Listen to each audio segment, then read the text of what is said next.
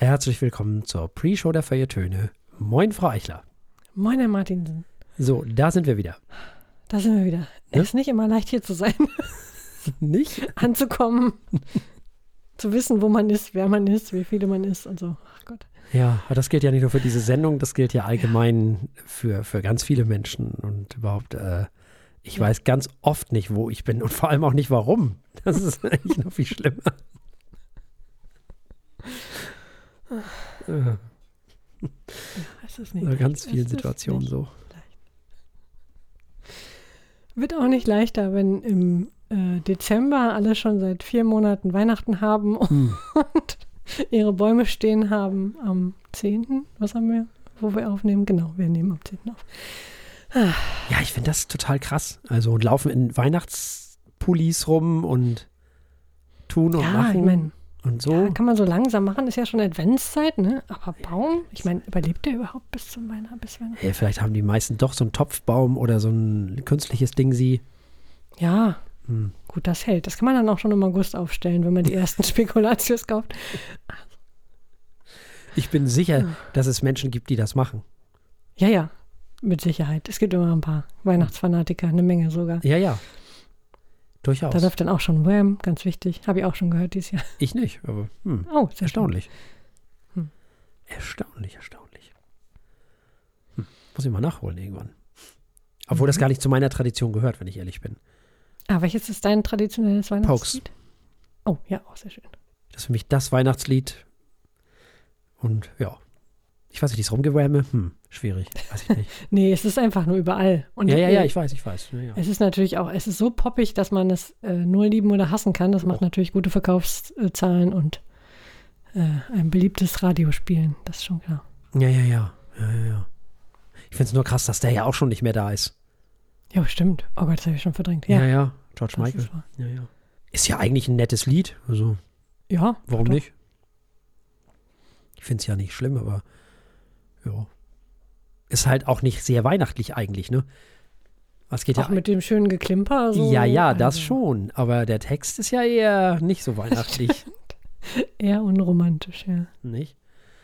Also. Da kann ich auch gleich die Pokes hören. Das ist konsequent dann. Ja, ja, ja. Inklusive Ach, irischer Schimpfwörter. Ja, genau.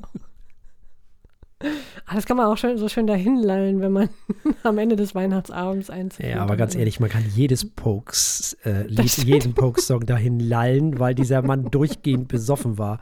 Und das ist leider die Wahrheit. Ich wünschte, es wäre nicht so. Ja, traurig, aber. Sehr traurig. Dass der noch lebt, ist ein Wunder. Ja. Das ist wirklich ein Wunder. Das ist alles so erstaunlich, wie die Genetik eines Menschen so dermaßen davon abhängig ist, ob ein Mensch fit ist oder nicht. Mhm. Also nehmen wir mal, wir reden ja heute über Genesis. Mhm. Und wenn wir Phil Collins mal so angucken, Mhm. dem geht's echt nicht gut. Nee. Also so gar nicht. Diabetes und irgendwelche Nervengedönse, ne? Nervenkrankheiten. Der kann nicht mehr laufen. Mhm. Wenn man sich angeguckt hat, wie der, werden wir ja noch drauf kommen innerhalb dieser Sendung, die letzte Tour, die ja jetzt vor ein paar Wochen oder Monaten, ich weiß jetzt gar nicht, zu Ende gegangen ist. The Last Domino eben. Also das war auch stimmlich nicht mehr gut. Und man merkt Mhm. auch, er kann gar nicht mehr deutlich sprechen. Ja. Das ist alles nicht so schön. So, Der ist 71, ne? Ich meine, das ist Ja. nicht jung, aber es Nee. ist auch jetzt nicht super alt in, also in 2022. so. Jetzt war der Mann ja zwischenzeitlich doch mal Alkoholiker. Mhm. Und ist er ja auch heute noch, ist ja nur clean. Aber jetzt gucken wir uns mal Eric Clapton an. Schwerstalkoholiker über Jahre, Mhm. Kokainabhängig, heroinabhängig ähm, und Dope hat er auch noch geraucht. So, der weiß teilweise nicht mal mehr, er kennt seine eigenen Lieder nicht. Der steht auf einer Bühne kerzengerade. Mhm. So, wie kann das sein? Gut, Gene, ne? Du bist ja nicht so anfällig für und dann Ja, krass, oder? läuft das. Mhm. Das ist echt erstaunlich. Das ist echt krass. Wie ungerecht das Leben ist. Leute machen ihr Leben lang Sport und kippen mit 70 um. Und Leute wie, wie Helmut Schmidt rauchen sich um Verstand und werden 93 oder noch älter. Ah, ja gut. Ja gut, das sind viele Faktoren, ne? Ja. Das ist echt interessant. Muss sehr schwer sein, glaube ich, wenn man sein ganzes Leben. Ich meine, auf der einen Seite kann man sagen, okay, wenn du dein ganzes Leben so erfolgreich und gefeiert warst und so ziemlich jeder dich mochte, wie bei Phil Collins, ähm, Oh, kann man damit auch. Oh, da können wir noch mal in der Sendung drüber reden. Oh, okay, da bin ich ja gespannt. ähm, auf der anderen Seite muss das auch echt schwierig sein, wenn du es nur gewohnt bist, ähm, irgendwie der Star zu sein, plötzlich nicht mehr zu funktionieren. Mhm. Wobei so plötzlich war es ja bei ihm nicht, aber Nee, gar nicht. pla- Ja, Nee, nee, nee. stimmt. Nee, eigentlich gar sehr nicht. lange gegangen. Ne? Ja. Es gehört zum Teil der Geschichte ja auch dazu. Hm. Ja. Ganz großer Zufall, dass er überhaupt dieses Soloalbum gemacht hat, ist ja nur Zufall gewesen. Hm. So. Auf ganz vielen Ebenen. Es fängt schon bei In the Air Tonight an. Können wir aber alles in der Sendung erzählen. Also von daher, das können wir alles machen. Ja, äh, ansonsten, äh, was war denn irgendwas? Ich wollte ich irgendwas erzählen. Ich weiß gar nicht, äh, was war denn überhaupt? Spotify war letztes Mal. Ach, dieses Instagram, ne? Mhm. Was macht es denn da? Plötzlich folgt es einem Podcast von Frau Bauerfeind. Mhm. Das habe ich aber nie abonniert, den Account. Und ich habe Oh, keine. ist es jetzt schon so weit? Hm? Ist, schon, ist der Algorithmus schon so weit, dass er einfach Sachen folgt? ja, aber das darf er ja eigentlich gar nicht. Und ich habe auch keine Hm. App irgendwelchen Erlaubnis, eine- irgendeine Erlaubnis erteilt. Also es gibt keine App bei mir, die irgendwelche Dingsies hat. Wie sagt man? Ähm, Rechte. Hm. Also wenn ich auf Apps klicke, die irgendwelche Sachen dürfen oder nicht, dann ist das leer. Da ist überhaupt keine App drin. Hm. Das finde ich ein bisschen erschreckend. Also, Das, äh, hm. Bist du sicher, dass du dich nur nicht daran erinnerst? Oder? nein, nein, das war ein neuer. Podcast. Ah, okay. Hm. Ich gehe davon aus, ich folge ja Kuttner und Bauerfeind, dem Account von, von dem anderen, von dem eigenen, also ne, den sie da mit Frau Kuttner macht, dem Podcast. Und ich gehe davon aus, dass die dachten, dann kann er dem ja auch folgen. Hm. Ja, das ist ja, aber so geht es ja nicht. Vorschlagen ist das eine, aber eigenhändig folgen ist ja das andere. Mhm. Das ist doch ungezogen. Ja. Ist das doch. Das gehört sich doch nicht. Vor allem auch unangekündigt, ne? Wenn es wenigstens eine Funktion wäre, die sagt, hier guck mal, willst du denen hier folgen oder soll ich So, das anschalten, so. dass ich ab jetzt immer allen folge, So. denen du, die, von denen du noch nicht weißt, dass du sie sehen möchtest? Bitte schalt mich an, dann kann ich äh, den Leuten folgen, die am meisten Geld bezahlen und deine Freunde alle entfolgen. Die brauchst du eh nicht mehr. Hier, schau, kauf dieses Produkt. dann sind wir in Quality Land. Hm. Naja, gut. Ja, das fand ich auf jeden Fall unschön. Ja, sehr unschön. Aber wenigstens äh, hatte es Geschmack, der Geist in der Maschine. Ja, ja, schon, schon. Aber ich kann nicht noch mehr Podcasts hören. Das glaube ich auch nicht. Also, Tag hat nur 24 Das Stunden. geht nicht. Also eigentlich auch nur 16. so. Ja. Nämlich. Ich meine, ich habe Aber du zwar bist jetzt. doch jetzt älter, dann musst du nicht mehr so lange schlafen und dann kannst du wieder einen Podcast mehr. Das ist ja eine Unverschämtheit, nicht? Also, es ist ja nicht zu fassen. Also, es ist ja nicht zu Hier kann man sich das erlauben. Ich kann, ich kann äh, genug Kilometer zwischen, zwischen uns. Ach Gott. Ja, ich habe ja jetzt Urlaub, ich habe ja jetzt wieder mehr Zeit, aber das Mhm. kann ja nicht, das kann ja nicht das, das Ergebnis davon sein. Also, ich müsste eher viel weniger hören. Hm. Das nicht ist echt- mehr. Es ist schwer, es gibt so viele gute Sachen. Das ist echt ein Luxusproblem des 21. Jahrhunderts. Ah. Selbst wenn man, selbst wenn man diesen oberflächlichen, äh, nervigen Kackzeug, was einen, was darauf gepolt ist, nur deine Aufmerksamkeit zu halten, selbst wenn man es schafft, das komplett zu umgehen, gibt es noch so viele ehrlich gute Ja, Sachen, stimmt. die, die, die auch tatsächlich in die Nische fallen, die einen interessiert. Mhm. Und das ist trotzdem noch zu viel, Mhm. um es zu hören. Es ist äh, Wahnsinn was da draußen alles los ist. Also vor allem jetzt, wenn man ganz gutes Englisch versteht. Mhm. Wenn man vielleicht nur im deutschsprachigen Raum ist, aber selbst dann Nee, selbst dann. kannst du alles hören. Es gibt so viele gute Dinge. Ja, ja. Kommt man nicht hinterher. Und ich ja schon gar nicht mehr, nicht in meinem Alter. Ach Gott, in deinem Alter.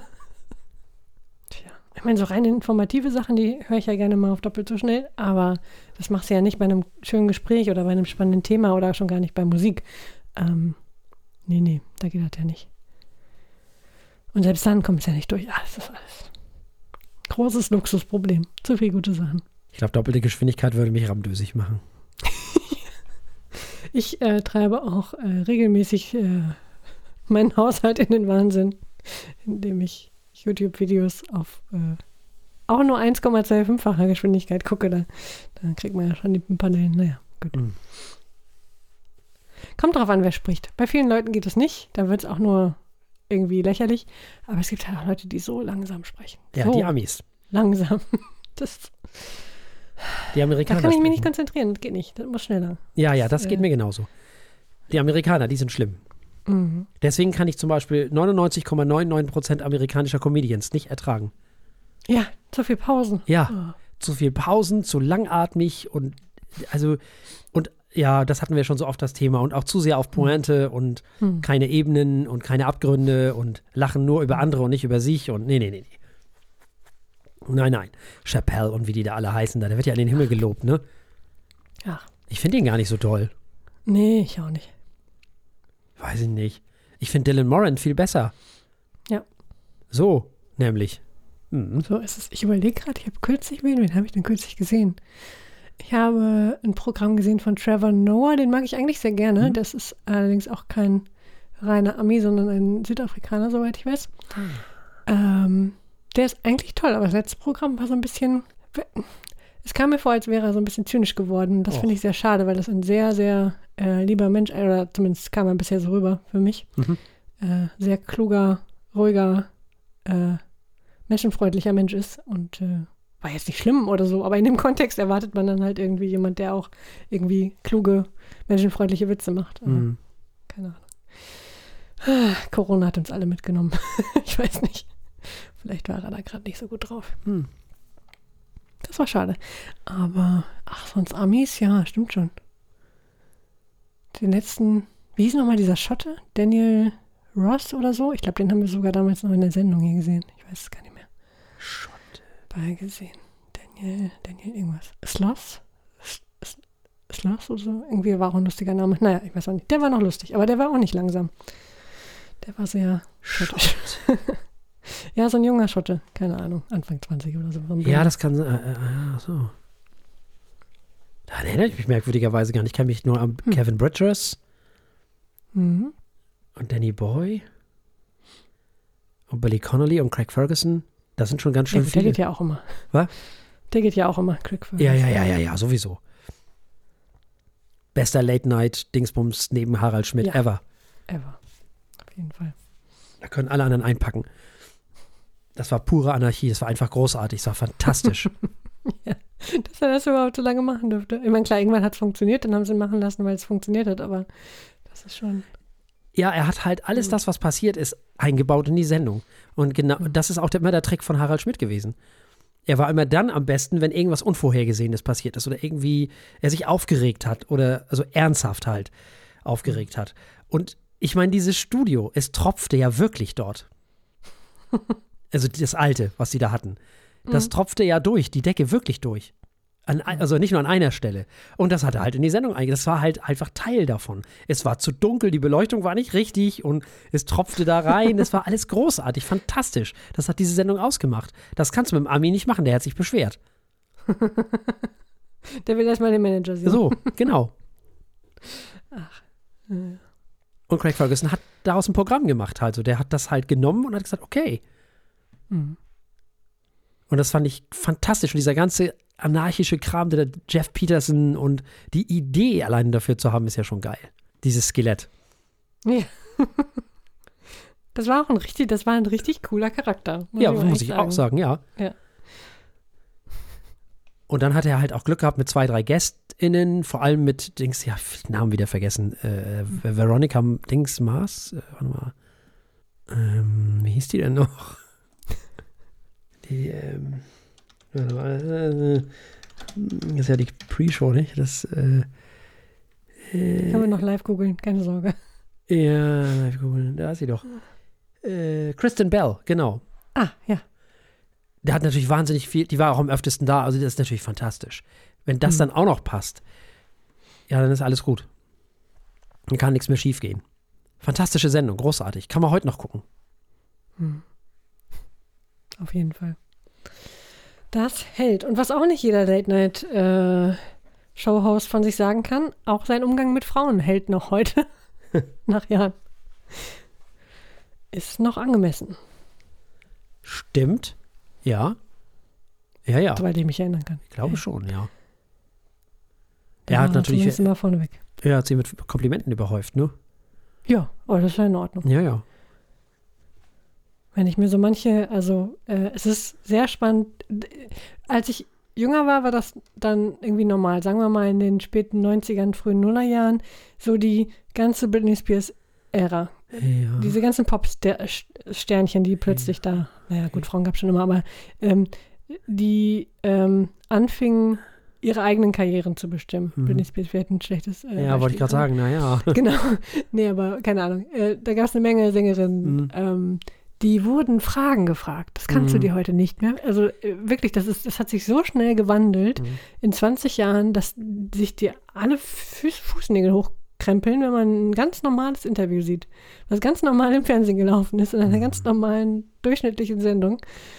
Äh, ja, aber nicht jeder war so. Kann man auch nochmal in diesem Zusammenhang über Tic-Tac-Toe reden? Ach ja. Mhm. Was die Boulevardpresse mit denen gemacht hat und so. Ja. Sehr ah, die fand meine. Schwester ganz toll, aber das war, ja, das war echt äh, sehr medienintensiv. Ja, ja, und die wurden auch nicht äh, anständig behandelt. Also das ist jetzt gerade Nee. wieder so, da war irgend so ein Jubiläum, ich weiß gar nicht, Mhm. von denen. Und da haben die nochmal so richtig auseinanderklabüstert, was wirklich war und was nicht war und wie die Medien sich verhalten haben und wie eigentlich die, diese armen Menschen da, ja, mehr oder weniger richtig schön kaputt gemacht haben, so. Mhm. Was schade ist. Weil die waren ja schon frech damals. Das waren sie. Im positiven Sinne. Und auch das ist aus heutiger Sicht lustig. Ich meine, es ist wichtig, dass das so vorwärts geht. Irgendeiner muss immer als Erster Ja. kommen oder als auch als Zweite und Dritte erstmal kommen, ähm, bevor was akzeptiert wird. Genau, Aber, das, genau, das erinnere ich mich. Ich finde dich scheiße, hieß doch ein Lied. Ja, Und das sollte aber eigentlich gar nicht so heißen. Die Plattenfirma wollte, dass das, ich finde dich irgendwie das Gegenteil davon. Ähm, Ach. okay. Ja. Das hätte nicht funktioniert. Nee, nee, wahrscheinlich, ja, weiß man nicht. Wahrscheinlich doch. Zu der Zeit. Hm. Heute vielleicht nicht mehr. Weiß ich nicht. Keine Ahnung. Schwer zu sagen. Aber schön, dass sie sich da durchgesetzt haben. Weil das ja wichtig ist. Ja. Ist ja eigentlich ein total wichtiges Lied eigentlich, fällt mir gerade so ein und auf. Oh, ich bin sicher, 2022, es gibt schon eine Menge äh, wissenschaftlicher Paper über den äh, kulturellen Einfluss von Tic-Tac-Toe auf den. Feminismus der frühen Ja, Nullerjahre. Sicherheit. äh, möglich. Mit Sicherheit. Es müssten dann die Musikkulturmenschen, wer, wie heißen die denn? Äh, Ja, die Kulturwissenschaftler Ja, ja, ja, wahrscheinlich. genau. Und die äh, Gender Studies Leute. ja, ja. Tja, ja. Das ist auch eine, finde ich, eine sehr spannende Entwicklung, wo wir gerade äh, frei assoziieren hier. Mhm.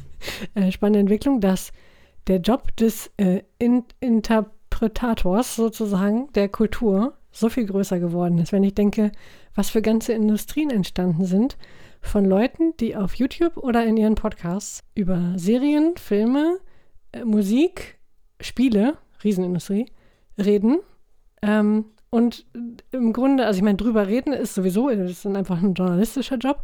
Davon gibt es wesentlich mehr äh, Bedarf. Aber auch die, die einfach was Medienwissenschaftler oder was man früher im Deutschunterricht gemacht hat. Was will uns der Autor damit sagen? Von allen möglichen Richtungen ähm, Kunst und äh, Content interpretiert, finde ich super spannend. Hätte man sich auch vor 30 Jahren nicht denken können, Mhm. dass da mal so viele Jobs entstehen von Leuten, die, äh, keine Ahnung, Marvel-Filme interpretieren. Das ist, glaube ich, eine, das ist eigentlich eine eigene Industrie. Das kann sein.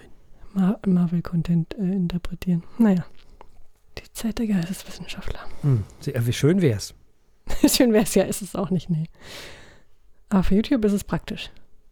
Auch wie viele Historiker es gibt, die sich da auslassen und wie viele Kulturwissenschaftler und Sozialwissenschaftler und Psychologen und Ja, wobei die sehen sich doch eher als. als ja, die sehen sich Ja, als ja, ja, Naturwissenschaftler, aber also, also sorry, liebe Psy Psychologen, aber nee. Vor allem Psychologen, ne? Also Psychiater, okay, Neurologen sowieso. Ja, Psychiater sind ja tatsächlich auch Ja, Naturwissenschaftler. aber Psychologen, Tja. ich weiß ja nicht, ich weiß ja nicht. Soweit ich das verstehe, wollen selbst die SoziologInnen gerne naturwissenschaftlich wahrgenommen Ja, werden. aber nur weil du empirisch arbeitest, bist du noch kein Naturwissenschaftler. Der Sprung, der, äh, den man per Interpretation machen muss, ist dann doch noch relativ groß. Obwohl musst du bei Naturwissenschaften natürlich auch immer interpretieren, aber Ich weiß gar nicht, warum alle gut, in dem Diskurs bin ich nie drin. Ja, Warum will man unbedingt Naturwissenschaft sein? Ich verstehe das überhaupt gar weiß nicht. ich auch nicht. Ja, das finde ich auch schade. Das ist, äh, ich meine, warum braucht man die Legitimisierung? Macht doch lieber die Sozialwissenschaften zu was Wichtigem. Ja, so, Äh, zu was, was man machen möchte. so. Hört mehr PhilosophInnen zu. So, das sowieso. Also die Philosophie ist echt schade, dass die, also die muss, die hat ja ein kleines Comeback, die braucht noch ein größeres Comeback. Auf jeden Fall. Auf jeden Fall. Es gibt so viele kluge Menschen.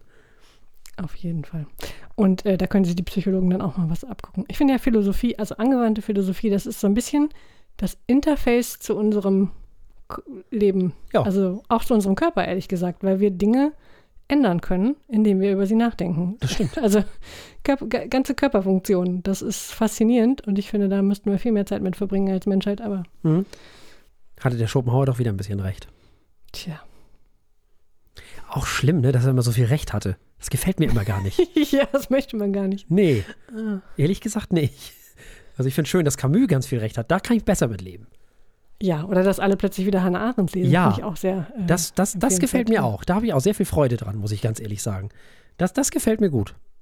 Ich hätte auch viel Freude, wenn, wenn Leute Spinoza recht geben würden und so. Das ist alles schön. Aber das Schlimme ist, dass Schopenhauer ganz, ganz oft auf dem richtigen Weg war. Hm. Hm.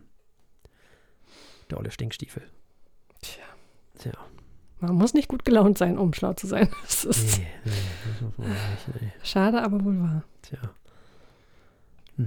So, genug gelabert. So. Wollen wir, Ja, wollen ja. wir Weiter zu- labern. äh, Weiter labern über die, eine der besten Bands aller Zeiten.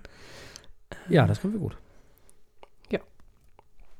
Dann äh, brauche ich ja nur noch Text, weil äh, merken kann ich mir gar nichts. Und dann kommen wir in die Sendung.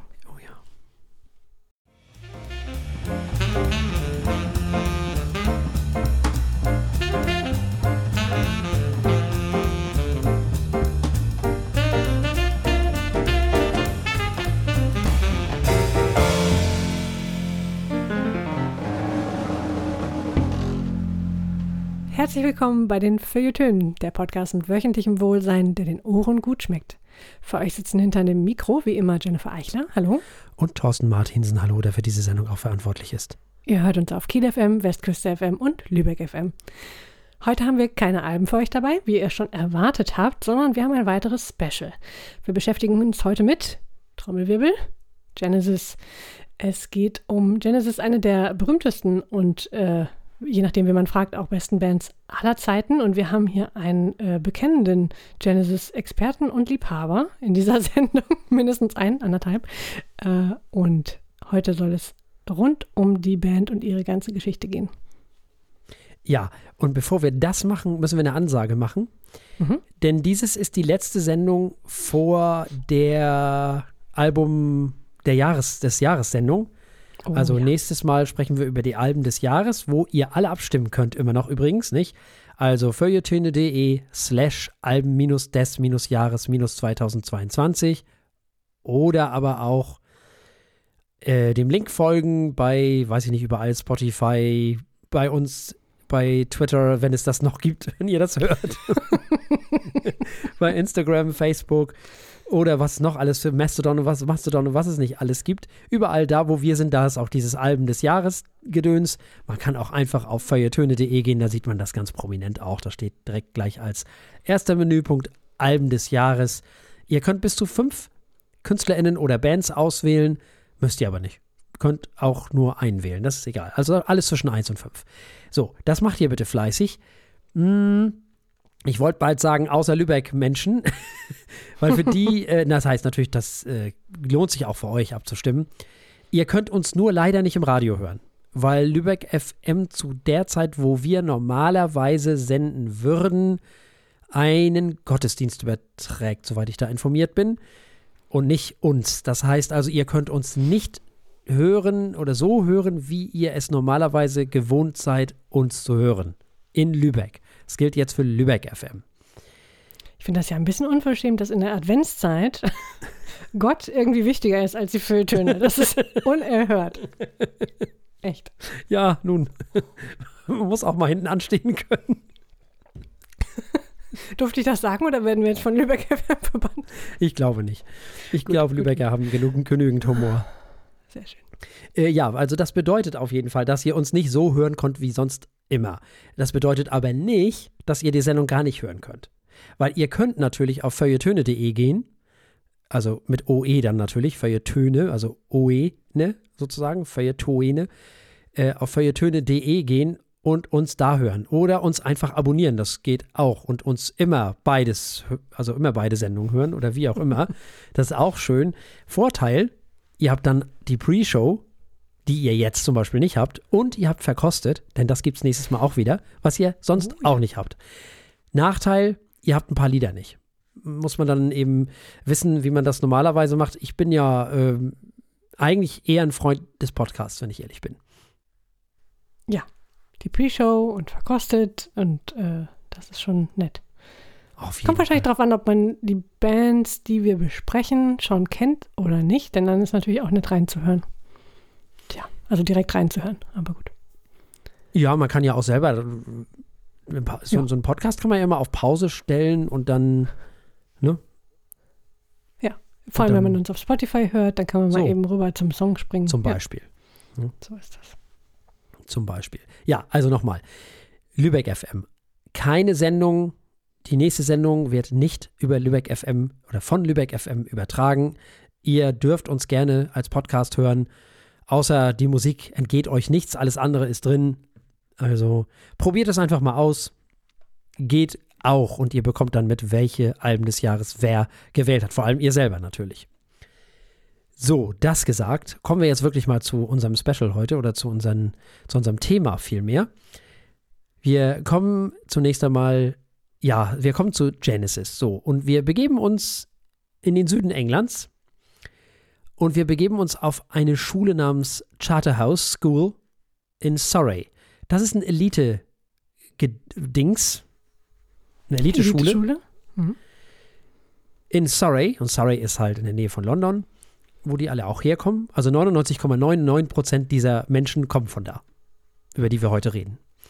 Und diese Schule war damals sehr konservativ und hat den Gründungsmitgliedern, die da waren, Tony Banks, Michael Rutherford, Peter Gabriel und Anthony Phillips, der gehörte auch noch dazu, nicht so viel Freude bereitet, muss man sagen. Also das war wirklich repressiv und wie das halt so war. Wir schreiben 1963, als Peter Gabriel und Tony Banks in diese traditionsreiche Elite-Privatschule kamen. Ja, und das war halt, wie das damals so war. Man kann sich's ja vorstellen, ne? Also war Musik sozusagen ein Notausgang, wenn man so will. Nun, äh, Banks lernte in seiner frühen Kindheit Klavier, der Keyboarder eben, der später auch das Keyboard spielen sollte, bekam Harmonielehre, also Harmonieunterricht und weiß der Geier was. Und auch Peter Gabriel bekam in seiner Jugend Klavierunterricht, interessierte sich aber bald mehr für das Schlagzeugspielen. Und da beiden in der Schule, wo sie halt waren, nur ein Klavier zur Verfügung stand, war schnell klar, dass Banks Klavier spielen wird und Gabriel dazu singen wird. Und beide waren am Anfang auch gar nicht so richtig daran interessiert, eine Band äh, zu sein, weil da kommen wir gleich drauf. Und wie das so oft bei Schulbands ist, spielten die erstmal so ein bisschen Rock- und Pop-Songs ihrer Zeit nach. So, wie man das so von Schulbands ja auch öfter mal so wahrscheinlich auch zu 90 Prozent kennt. Ne? Machen ja die meisten. Haben aber auch schon ein paar eigene Sachen komponiert. Ein Jahr später, 1964, kam dann auch Mike Rutherford auf diese Schule. Der wiederum spielt seit seinem siebten Lebensjahr Gitarre und freundete sich mit einem weiteren Gitarristen namens Anthony Phillips an. Und spielte dann mit diesem zusammen Gitarre. Quasi ein bisschen wie Simon und Garfunkel mit zwei Gitarren, wenn man so will. Die haben dann mit einigen anderen Mitschülern 1965 ihre eigene Band gegründet namens Anon. Philips, Ach, heute kein guter Name mehr, ja. Nee. Phillips war Leadgitarrist der Band und Rutherford hat die Rhythmusgitarre gespielt. Richard MacPhail, der bis zum Jahr 1973 Roadmanager und Toningenieur der Band Genesis bei ihren Live-Auftritten werden sollte, war dann zunächst der Sänger dieser Band. Und auch diese Band beschränkte sich natürlich zunächst einmal auf das Nachspielen von Songs bekannter Rock- und Popgrößen dieser Zeit. Also wir schreiben immer noch so Anfang der 60er Jahre. Die andere Band, in der Banks und Gabriel derweil waren, hieß The Garden Wall. Ein wesentlich angenehmerer Name. Ja. Als Schlagzeuger stieß dann Chris Stewart hinzu. Rivers Job übernahm den Part des Bassisten.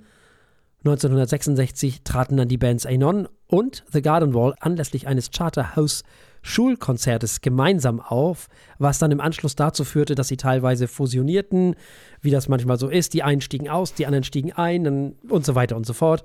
Nun, dieses Anon löste sich dann später auf.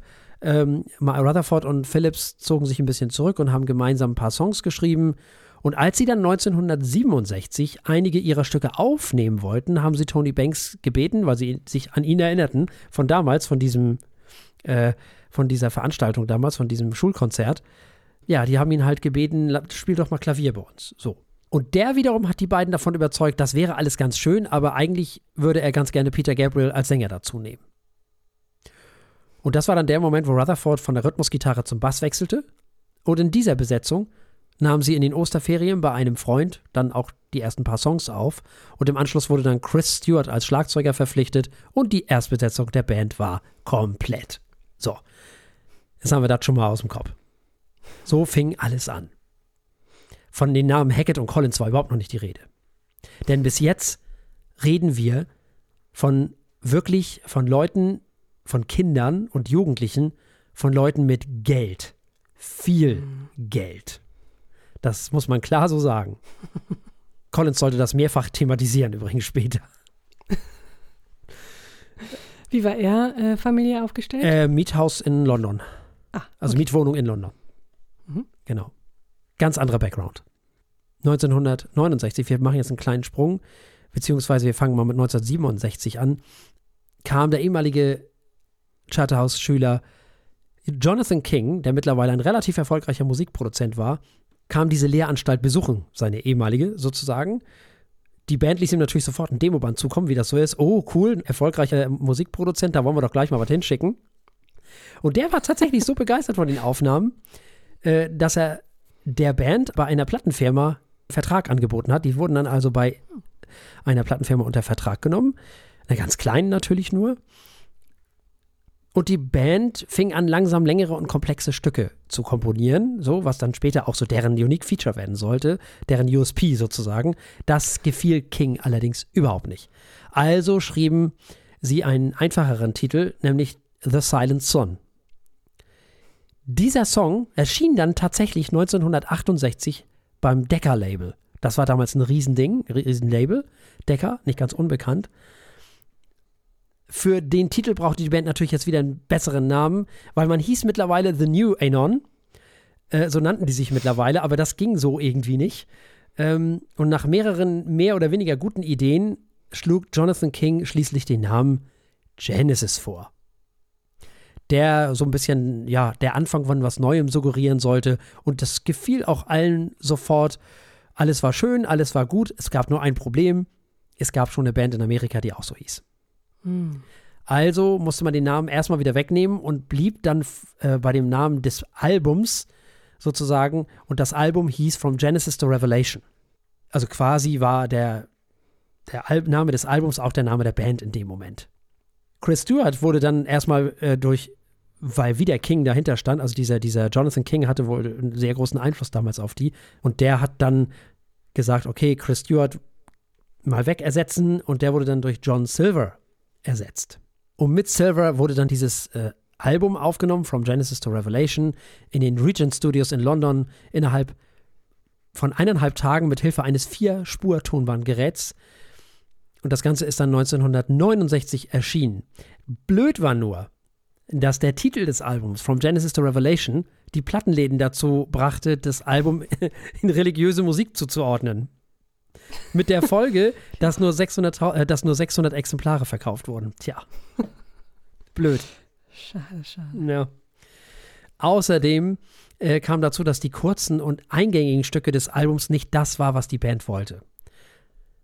Sondern eher der Geschmack ihres Produzenten. Also dieser Produzent Jonathan King hatte damals wirklich einen riesen ja, Einfluss und dementsprechend natürlich auch so ein bisschen die Musikrichtung bestimmen wollte. Außerdem hat er nachträglich dann auch noch Streicher- und Bläserpassagen zu den Songs hinzugefügt und das stieß nun überhaupt nicht auf Gegenliebe von ähm, der Band. Ich könnte jetzt schon das erste Mal in Klammern setzen, wer, wer besonders ähm, da wieder ähm, quakig war, aber da kommen wir später drauf. Nein, das kannst du ruhig schon spoilern. Wer war besonders quakig? Ja, das gefiel Banks natürlich nicht. Ah, ja, natürlich. Also, das, so ging es ja nicht. Ja, das sollte, wir werden noch öfter dazu kommen, dass die Band immer ganz genau wusste, was sie nicht wollte, aber nicht so richtig. das ist äh, sehr spannend. Nun gut. Also man, man trennte sich von King. So, das war nicht das, was die wollten. So, also das Album From Genesis to Revelation 1969. Damals war es komplett normal, mindestens einmal im Jahr ein Album zu veröffentlichen. Das war völlig, völlig normal. Heute würde man sagen, oh Gott, viel zu viel Soll Content. ich das alles hören? Ja. ja genau. Genau. Aber damals war das so. Mhm. Das musste man machen, weil damit die Leute einen nicht vergessen. Weil was, Mhm. es gab kein Internet, du konntest die Leute nicht bei Laune halten mit irgendwelchen Instagram-Stories oder sonst irgendwelchen Sachen. Also musstest du was anderes machen. Und so war tatsächlich im Jahre 1970 schon das nächste Album, nämlich Trespass, dran. Ja, John Silver hatte die Band aber schon wieder verlassen, wurde durch den Schlagzeuger John Mayhew ersetzt. Man zog sich in ein abgeschiedenes Wochenendhaus der Eltern eines Freundes, nämlich dieser Richard MacPhail. Nun hatte man also Zeit, etwas intensiver an, an Stücken zu arbeiten in diesem abgeschiedenen Wochenendhaus. Während dieser Zeit nutzte die Band aber auch jede Gelegenheit, live vor Publikum zu spielen, wodurch sie eine erste kleine, aber sehr treue Fangemeinde sich erspielen konnten. Da ist sie auch nicht die erste Band, also das haben wir schon ganz oft gehört. Und dann war bei einem dieser Auftritte Tony Stratton Smith dabei und der hörte das Stück Visions of Angels und war so begeistert, dass er das, der Band sofort bei Charisma Records unter Vertrag nahm. Das war nämlich sein Label. Mhm. Charisma übrigens auch Monty Python. Sehr gut. Ja. Die haben äh, offensichtlich eine gute Nase. Offensichtlich, genau. Und nun hatte man natürlich schon ein bisschen mehr Möglichkeiten. Also konnte man die Trident Studios in London buchen. Und dieses Mal nahm man das Album schon mit 16 Spuren auf und nicht mehr mit vier. Produziert wurde das Ganze von John Anthony. Das Cover wurde von Paul Whitehead gestaltet und nicht nur dieses, sondern auch die beiden folgenden. Finde ich übrigens sehr schön gestaltete Alben. Also Trespass ist schön und Nursery Crime und das Dana Foxtrot finde ich auch super schön. Sind eigentlich so von, von, vom, ja, von der Gestaltung her mit die schönsten, finde ich. Womit ich äußerst listenreich äh, auf 1971 übergeleitet hätte. Wir haben aber immer noch nichts von Phil Collins und, und, und äh, Steve Hackett gehört. Das kommt jetzt. Mhm. Wir befinden uns also mittlerweile bei den Aufnahmen zum dritten Album. Das erschien 1971. Und das war auch das erste Album mit Collins und Hackett. War zwar erst kein kommerzieller Erfolg, kam dann irgendwie 1974 in die britischen Charts, erreichte aber nur Platz 39. Aber in Italien war man besonders erfolgreich. Problem war folgendes. Anthony Phillips war damals sowas wie der Kopf der Band. Der Songschreiber, kann man auch sagen, zusammen mit so Gabriel und Banks. Der hatte Lampenfieber. Und zwar wirklich krankhaftes Lampenfieber. Der konnte damit nicht umgehen. Und musste dann Genesis verlassen, weil die Konzerte wurden größer und größer. Er konnte damit einfach nicht umgehen. Es ging einfach nicht. Die letzte Show mit ihm fand dann 1970 statt. Banks, Gabriel und Rutherford betrachteten Phillips als sehr wichtiges Mitglied, was sie damals auch am meisten ermutigte, überhaupt Musiker zu werden. Also der war sozusagen die Triebfeder, der hat die dahin gebracht und der war jetzt derjenige, der damit nicht umgehen konnte. Was natürlich so ein bisschen Ironie des Schicksals ist. Und im Nachhinein war der Ausstieg von Anthony Phillips die größte Bedrohung, die die Band je hatte. Und auch die am schwierigsten zu überwindende.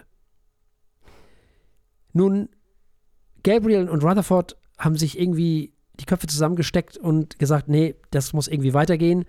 Und jetzt kommt natürlich wieder Onkel Banks um die Ecke und sagt, ja, aber nur unter einer Bedingung, nämlich, dass wir einen neuen Schlagzeuger finden. Weil das geht so alles nicht. Und der muss auch dem Rest der Gruppe ebenbürtig sein. Und das war wohl John Mayhew nach Banks Meinung nicht und deswegen musste dieser eben die Band verlassen und es begann die Suche nach einem neuen Gitarristen und einem neuen Schlagzeuger. Man schaltete Anzeigen, damals im Melody Maker, ganz berühmt. Und diese Anzeige wurde von einem jungen, sympathischen Menschen namens Phil Collins entdeckt und gesehen und gelesen. Der fuhr also jetzt zum Casting in das Haus der Eltern von Peter Gabriel. Collins war so früh da, dass er hören konnte, was die vor ihm so spielten. Also sie mussten alle vorspielen und Collins war so früh da, dass er sich anhören konnte, was die anderen so spielten und hat so ein bisschen aus deren Fehlern gelernt. So. Und jetzt kommt eben diese Story, wo man wissen oder wo man erahnen kann, was da so mit Collins passiert ist. Äh, der kam halt aus dieser Mietwohnung in London zu Peter Gabriel, also zu dem Haus der Eltern von Peter Gabriel, und das war riesengroß. Und da war ein Pool. Und was der Geier, was nicht noch alles. Und Peter Gabriel hat ihm erzählt, ja, also du bist noch nicht dran, aber du kannst schwimmen gehen. So völlig selbstverständlich. Und Collins wusste gar nicht, was los ist. Der kannte solche Häuser nur aus dem Fernsehen. Das war alles viel zu viel für den. Das war so völliger zu viel Input auf einmal. Also das zeigt, was für ein soziales Gefälle da war, ne? So was für zwei Klassen da aufeinander prallten in dem Moment. Aber der Mann konnte Schlagzeug spielen und Banks sagte später, es war eine Kombination von Dingen. Er war technisch einfach gut, er konnte uns, also die Band, zum Lachen bringen, weil er Humor hatte. Er konnte singen, was von Vorteil war, weil Mike und ich, also ich, Tony Banks, es nicht konnten. Hat dann ganz oft mit Peter Gabriel im Chor gesungen, was dann auch sehr, sehr typisch für Genesis werden sollte. Und so wurde eben Collins 1970 neuer Schlagzeuger von Genesis. Da war ich zwei Wochen alt. Sehr schön. Und es war besiegelt. Es war besiegelt. ja. äh, aber man hatte ja noch keinen Gitarristen, den man noch brauchte, weil Anthony Phillips war ja immer noch ausgestiegen. Hm.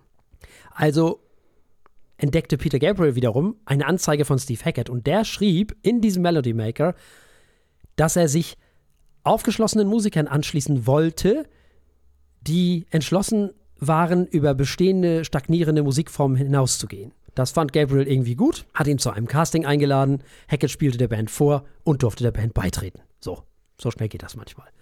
Nachdem nun Hackett also auch Teil der Band war, organisierte Manager Stratton Smith eine UK-Tour mit Genesis als Support für zum Beispiel Wandergraph Generator, haben wir hier schon besprochen in der Sendung. Auch wenn sich Teile von uns daran schon wieder nicht erinnern können. doch, doch. Äh. Haben sie auch gelobt, oder? Also, das ist noch gar nicht lange her. Doch, das ist schon länger her. Ja? Ja, oh. ich muss so letztes, vorletztes Jahr gewesen sein, irgendwie so. Ja, das ist doch noch gar nicht lange her. Also es ist doch quasi gestern. ja, quasi. ja. Äh, Im Anschluss daran, an dieser, an diese Support-Tour, spielten Genesis zum ersten Mal auch im Ausland. Und nach diesen ausgedehnten Tourneen begann die Band nun also mit dem Schreiben und Proben für das Album in East Sussex, gefolgt von Aufnahmen mal wieder in den Trident Studios. Nun mit dem Album Nursery Crane begann nun wirklich die sogenannte Prog-Rock-Phase der Band und die Phase der klassischen Besetzung, bestehend eben aus Peter Gabriel, Tony Banks, Mike Rutherford, Steve Hackett und Phil Collins. Und diese Besetzung sollte nun auch bis 1975 bestehen bleiben. Es gibt ein Stück auf diesem Album, das heißt The Musical Box. Und das kombiniert nicht nur erstmal zwölfseitige Gitarren mit verzerrten E-Gitarren und Keyboards, was zum Markenzeichen der Band werden sollte. Das Stück erzählt eine makabere Märchengeschichte, die im viktorianischen Großbritannien spielt.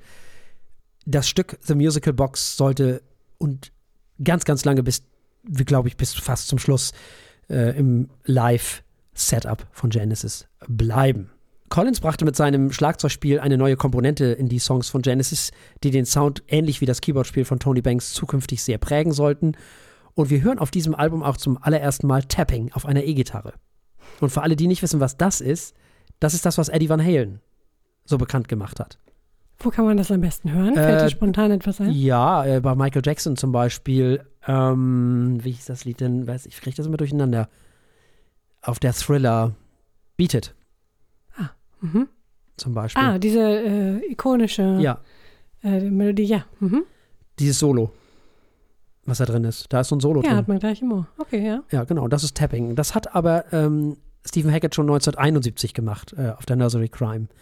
Und hat da auch schon so Sweeping und solche Techniken genutzt, die dann später beim Shredding, bei den Shred-Gitarristen ganz, ganz äh, weit vorne war.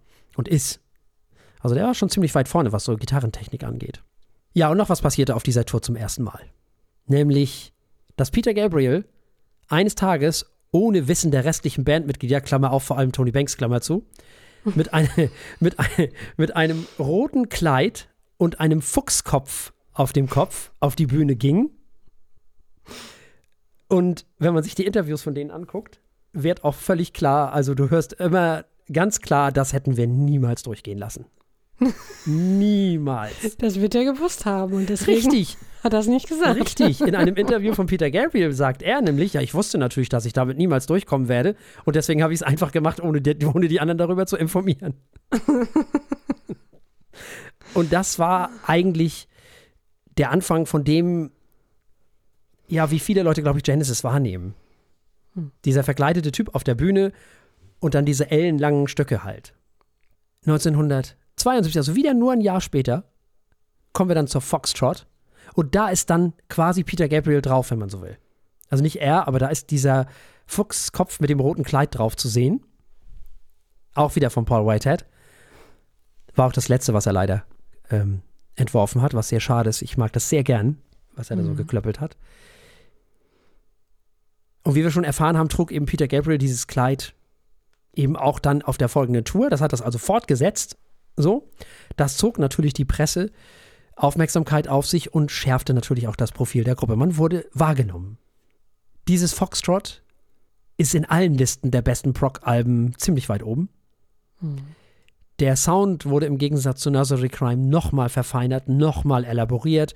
Genesis hatte nun endgültig diesen klassischen Genesis-Sound gefunden. Das Album wurde jetzt auch bei den Island Studios in London aufgenommen. Das Album selber wurde von David Hitchcock produziert. Die beiden Songs, die auf diesem Album sicherlich hervorstechen, sind zum einen natürlich Watcher of the Skies und natürlich Supper's Ready. 23 Minuten, eines der Prog-Rock-Songs schlechthin, verbinden ganz viele mit Prog-Rock als solches. Und wir hören das erste Mal einen Tony Banks mit einem Mellotron. Das ist so eine Art Sampler. Ein ganz, ganz früher Sampler. Da werden so Magnetbänder abgespielt mit eben aufgenommenen Dingen. Man konnte also das erste Mal originale Klänge wiedergeben. Hörte sich trotzdem natürlich anders an als Sampler später. Also es hörte sich natürlich immer noch nicht so gut an, ähm, wie man sich das heute oder wie man das heute kennt. Und für alle, die wissen wollen, wie sowas klingt, Lucy in the Sky with Diamonds, der Anfang. Mhm. Da ist doch dieser Flöten, Ja, das Ding. spannend. Genau. Sehr gut. Weiß man eigentlich, wie es äh, zu dem roten Kleid und dem Fuchskopf kam? War Nee. das einfach nur. Das war eine innere Eingabe. kontrovers. Äh, Okay, das war eine innere Eingabe von Peter Gabriel. okay. Zu viel Drogen und lustige Ideen. Alles. Ich weiß es nicht. Verstehe. Man weiß es nicht. Schlecht geschlafen. Ja, wahrscheinlich. Irgendwie sowas. Ich glaube, mit Drogen hatten die gar nicht so viel zu tun. Nee, nee, glaube ich auch nicht. Aber äh, ja, sowas muss es sein. ne? Die Gabriel war halt expressiv. Mhm. Das war er ja auch noch in seiner Solo-Karriere. Können wir noch drüber reden. Ähm, nun, dieses Melotron hat er von King Crimson gekauft. Eine andere sehr bekannte Band damals. Also neu ging nicht. Und so viel Geld hatte man damals noch nicht und das war wahnsinnig teuer. Übrigens war auch Foxtrot das erste Genesis-Album, was wirklich in die UK-Charts kam auf Anhieb, Platz 12 erreichte und überwiegend positive Kritiken erhielt. Und es war sogar auf Platz 1 in Italien. Also es ging langsam. Wir wollen jetzt reden über Selling England by the Pound. Erschien 1973 und erreichte schon Platz 3 der UK-Albumcharts. Und die Single-Auskopplung I Know What I Like wurde der erste Top 30-Hit der Band im Vereinigten Königreich. Das Album wurde direkt nach der Tour für das Album Foxtrot aufgenommen, also immer noch en suite. Die Band kommt nicht so richtig zur Ruhe. Ähm, die Band schrieb neues Material, was eine Reihe von Themen abdeckte, darunter auch der Verlust der englischen Kultur wegen des zunehmenden amerikanischen Einflusses, der sich dann auch im Titel des Albums widerspiegelt. Nach Veröffentlichung des Albums ging die Band dann auf Tournee, wo sie von den Fans begeistert aufgenommen wurde. Einer dieser Fans war übrigens John Lennon, der dieses Album ganz ausgezeichnet fand. Äh, wer ist das nochmal? Ja. Gehört. Ja, sehr schön. Das hat wahrscheinlich auch äh, hat geholfen, kann ich mir vorstellen, für die Schlagzeilen. Ja, auf jeden Fall, mit Sicherheit. Also das, er hat halt in irgendeinem Interview gesagt, dass er das ganz äh, toll äh, fand und äh, dementsprechend wird das sicherlich auch dann äh, gewürdigt worden sein damals, genau. Ja, davon kannst du ausgehen. War auf jeden Fall kein Nachteil. Ja. Nun, dieses Selling England by the Pound ist eines der beliebtesten Progressive Rock Alben ever. Der klassische Stil wurde hier perfektioniert. Die Mischung aus dieser extrem englischen Attitüde und Musik aus englischem Folk, Prog-Rock, Klassik-Einflüssen, bisschen Fusion. Viele Genesis-Fans bis heute sagen, das ist mein Favorit. Das ist sicherlich auch einer der Favoriten der Fanbase schlechthin. Auf diesem Album hören wir übrigens das erste Mal einen gewissen Herrn Tony Banks mit einem ARP Pro Soloist, der den Sound der Band über Jahre hinweg prägen soll. Das war quasi der erste Synthesizer, den Banks so sein eigen nennen konnte, mit denen er dann natürlich auch schon anfing, lustige Dinge zu tun. Also er fing dann an, Gitarreneffekte zu nutzen und seine Synthesizer sozusagen durch diese Gitarreneffekte durchzuspielen. Also Phaser und Fuzz, also Overdrive, Distortion, all solche Geschichten. Um den Sound zu variieren, weil das war ein Preset-Gerät, das heißt, man konnte da gar nicht so viel dran rumdrehen, sondern man konnte nur die Klange, Klänge weg und hinschalten, also an und aus. So. Und man musste sich dann halt was einfallen lassen und das hat er gemacht. Dann kommt eben der Bruch, wenn man so will, jetzt auch schon. Der erste jedenfalls. Nicht der eigentliche, würde ich sagen, weil man hatte mittlerweile eine gefestigte Band und der Abgang von Peter Gabriel, der jetzt folgen sollte, war nicht so schlimm wie der von Anthony Phillips. Weil man war schon da und man war, ja, man hatte als Band schon was hinter sich. Und auch wenn Peter Gabriel damals natürlich der bekannteste von allen war, ist ja gar keine Frage, das war halt der Sänger und alles hat sich auf ihn konzentriert, was der Rest der Band gar nicht so witzig fand, weil eben alle der Meinung waren, Peter Gabriel hätte alles gemacht. Das stimmt natürlich hinten und vorne nicht. Dieses Album erreichte dieses Lamp Lies Down on Broadway aus dem Jahr 1974, was viele als das Genesis-Album bezeichnen würden, erreichte Platz 10 der britischen Albumcharts und 41 der Billboard 200 in den USA. Das erste Mal. Nun, während die Band an neuem Material arbeitete, beschlossen sie, ein Konzeptalbum zu klöppeln. Und Gabriel hat sich überlegt, dass er alle Texte schreiben will. Und zwar Texte über eine ausgedachte Geschichte über einen Menschen namens Ryle, einem puerto-ricanischen Jugendlichen aus New York City. Das Album war geprägt von der zunehmenden Spannungen der Band, da Gabriel eben darauf bestanden hat, alle Texte zu schreiben. Dann hat er irgendwie vorübergehend mit dem Filmemacher William Friedkin zusammengearbeitet und brauchte dann auch Zeit, um bei seiner Familie zu sein, weil seine Frau schwanger im Krankenhaus lag und es kam zu Komplikationen. Deswegen wurden die meisten Songs vom Rest der Band in Jam Sessions entwickelt, mit so einem mobilen Studio in Wales wurde das Ganze dann gemacht. Das, das Album. Ist auch ziemlich cool, oder? Also ja. äh, mobiles Studio, wie darf ich mir das vorstellen? Einfach eine Horde Geräte, die man rein genau in den so. Ra Raum reinrollt. Mhm. Okay. Und genauso mhm. die Plattenfirma beziehungsweise eben die Studios haben das zur Verfügung gestellt.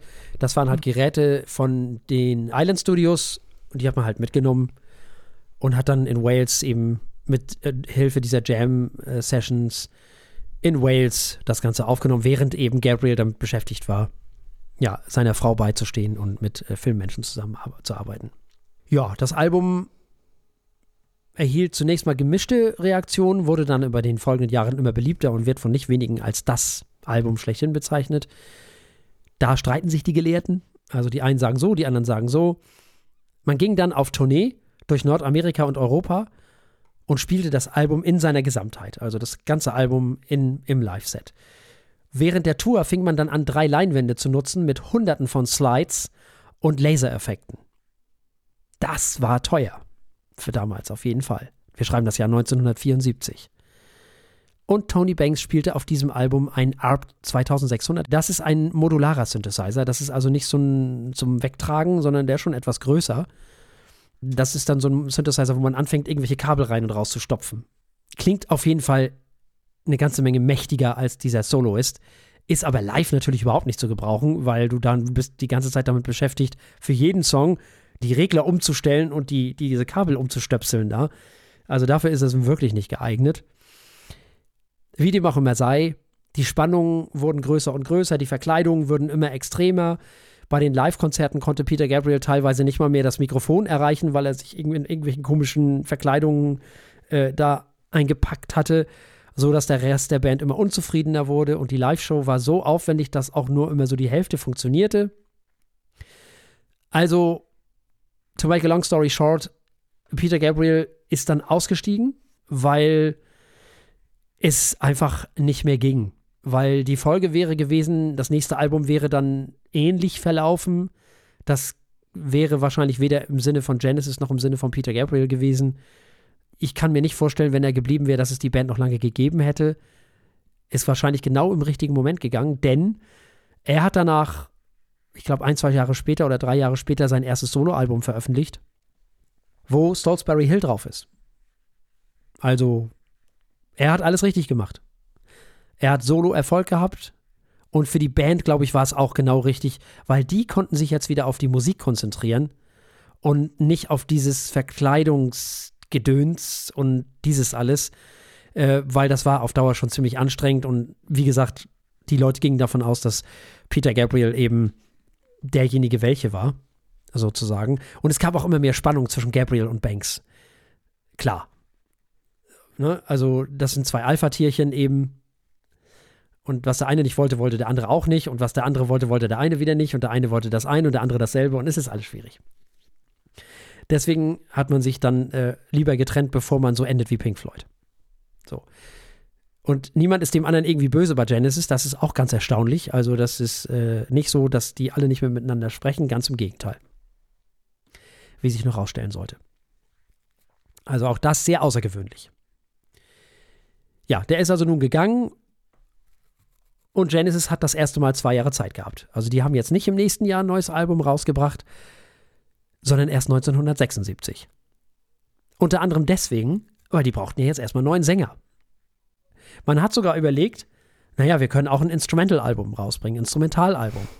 Ohne Sänger. Geht ja auch. Na gut. Also man hat erstmal neue Songs geschrieben und hörte sich zahlreiche Bände an von Sängern, für den Ersatz von Peter Gabriel eben. Ja, und dann ist man erstmal in die Studios gegangen, hat das Album aufgenommen, ohne überhaupt eine endgültige Vorstellung davon zu haben, wer nun singen würde. Ja. Man hat also erstmal diese Instrumentalsachen aufgenommen. Und dann war die Suche eben erfolglos, niemand konnte dem Ganzen irgendwie gerecht werden, hat man Collins überredet, Squonk zu singen. Dieses Squonk hat so gut funktioniert, dass er den Rest des Albums ebenfalls sang und damit der Sänger der Band war. Und hätte damals Banks nicht gesagt, ich will aber einen neuen Schlagzeuger haben, wäre Collins nie in die Band gekommen und nie Sänger geworden. So kann es manchmal gehen. so kann es manchmal gehen. Tja, nun war er also der Sänger. Die Leute waren erstmal sehr beeindruckt von der Qualität der Musik, obwohl Gabriel ja nicht mehr da war, was sie ja völlig überrascht hat, weil die ja immer noch der Meinung waren, dass er alles gemacht hätte. Der Weggang von Gabriel war wesentlich weniger dramatisch, wie schon gesagt, als der von Anthony Phillips.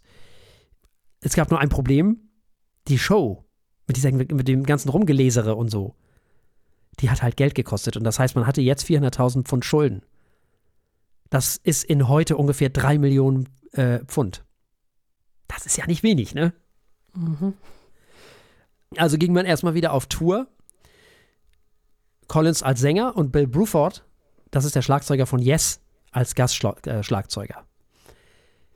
Banks spielt wieder sein Art Pro Soloist, sein Melotron, seine Hammond und ein RMI 386X Electropiano, was, das ist das Besondere an dem Ding, ein eingebautes Fuzz-Pedal hat, also ein eingebaute Distortion, eingebautes Overdrive-Pedal.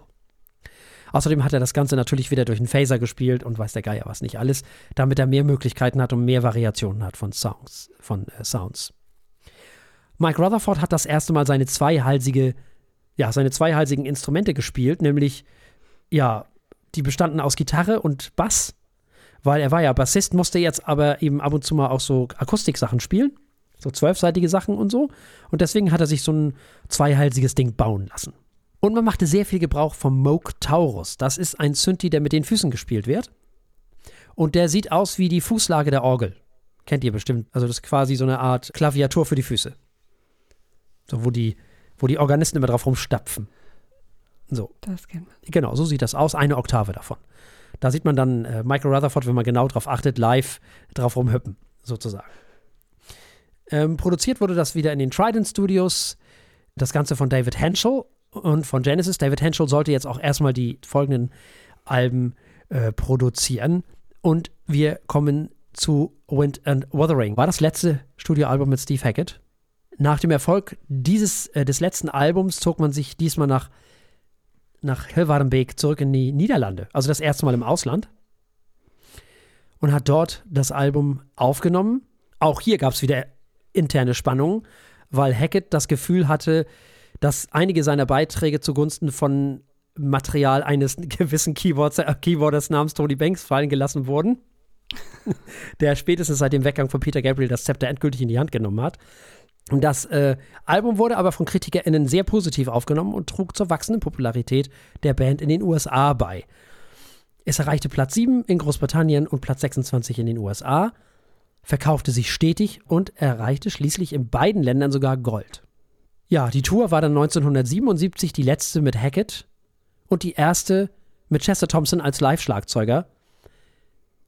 Auch dieses Album, dieses Winter Wuthering, ist einer der Lieblinge der Fans und ist eigentlich das letzte klassische Genesis-Album, sagen viele. Andere wiederum sagen, na, noch nicht ganz sozusagen. Es war zwar das letzte, als sie noch zu viert waren, denn ab jetzt ähm, geht es anders weiter. Man ist nämlich jetzt zu dritt und das ist wahrscheinlich auch die Konstellation, die die meisten von euch kennen. Also die drei. Die kenne ich auch am besten. Genau. Aber was heißt in dem Kontext klassisch? Wahrscheinlich immer das, was derjenige, der es sagt, Genau. meint. Genau, und es ist sich auch immer gestritten, so bei den ExpertInnen, ja, wo ist denn jetzt die Grenze, nachdem Hackett gegangen ist, nachdem Gabriel gegangen ist oder vielleicht doch später? Ich meine später. Also es ist äh, nicht nur meine Meinung, sondern da sind auch noch einige andere Leute dieser Meinung. Aber wir kommen erstmal zu dem Album And Then There Were Three. Haha, drolliger Name, sehr kreativ. Wurde 78 veröffentlicht und war eben das erste Album aus dem Trio, wie man es kennt, nämlich aus Phil Collins, Tony Banks und Mike Rutherford. Ja, die Besetzung hat bis heute Bestand, seit 78 und prägte den Sound der 80er und 90er Jahre dieser Band. Man konnte auf diesem Album eine Veränderung im Sound der Band erahnen, weil es die Elemente dieser Progressive Rock Wurzeln mit zugänglicherem Materi Material mischte. Das Album erreichte Platz 3 der UK Charts und Platz 14, wohlgemerkt der US Billboard Charts. Und es gab eine Single, nämlich Follow You, Follow Me. Platz 7 in Großbritannien, das war der erste richtig große Single-Hit und das kennt auch jeder. Wahrscheinlich auch der erste Song, den jeder kennt. Ja.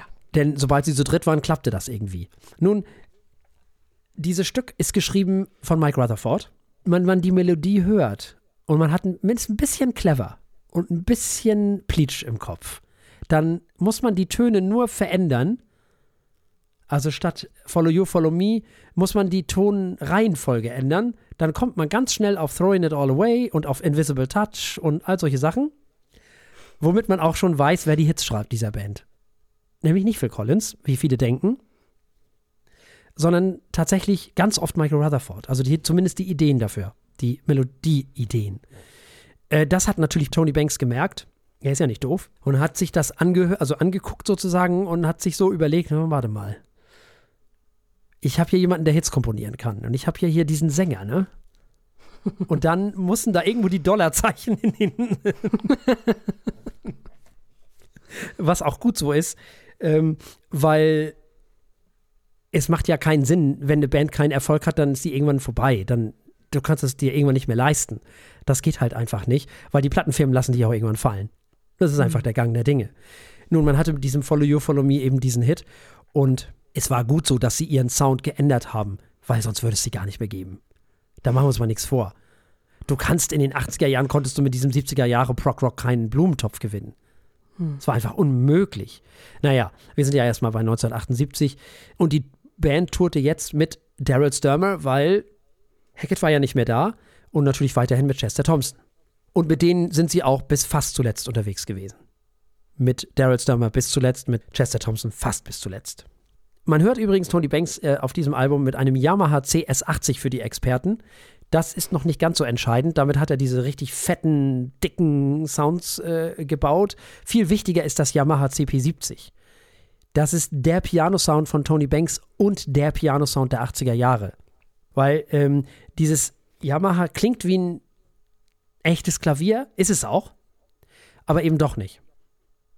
Es ist quasi ein echtes Klavier mit ganz kurzen Seiten, wenn man, oder kürzeren Seiten und klingt immer so ein bisschen, ja, es klingt sehr merkwürdig, weil es sehr wenig, der Bass ist halt, der klingt halt nicht nach der Bass. Das klingt sehr eigen. Sehr, sehr eigen. Und es, du kannst da einen Chorus reindrehen. Was anfängt, so ein bisschen ganz, ganz eigen zu klingen, auf jeden Fall. Das ist der, also wirklich alle haben den genutzt, diesen, diesen Klang. Von Ultravox über, ich weiß nicht wen, auch Collins selber, nachher später. Und weißer Geier werden nicht. Also man kann die gar nicht mitzählen. Eigentlich alle. Peter Gabriel, was weiß ich. So, you name it. Man ist wieder nach, äh, in, die, in die Niederlande gegangen und hat das äh, Album dort aufgenommen. Produziert wieder von David Henschel. Nun hatte man also diesen Single-Hit. Und wurde dann auch das erste Mal außerhalb dieser Prog-Rock-Szene vor allem wahrgenommen, was erstmal ein ganz großer Schritt war. Und jetzt kommt das Album, und da bin ich der Meinung, danach war der Bruch mit der Prog-Rock-Geschichte. Das ist jetzt so meine Meinung. Weil jetzt kommen wir zur Duke und die Duke ist das Album, was noch so ein bisschen wie früher war, aber auch schon so ein bisschen wie morgen, wie später sozusagen. äh, ist aus dem Jahr 1980. Das erste Mal gab es eine kurze Inaktivität der Band, weil Collins nach Vancouver gezogen ist, um seine erste Ehe zu retten. Da sind wir beim Sänger und was da alles so dranhängt. Während Tony Banks und Mike Rutherford eben Soloalben aufgenommen haben. Nun ist Collins aber quasi, wenn man so will, zu früh nach Großbritannien zurückgekehrt. Also die Ehe ist gescheitert. Hm. Und schrieb dann eine beträchtliche Menge an Material, von denen einige in Duke verwendet und einige später auf dem ersten Soloalbum Face Value wiedergefunden werden konnten. Und das ging so. Er kam dann quasi zu früh nach Hause, weil die anderen beiden waren mit ihren Soloalben beschäftigt und Collins war langweilig. Also hat er Stücke geschrieben und wusste nicht, wohin damit.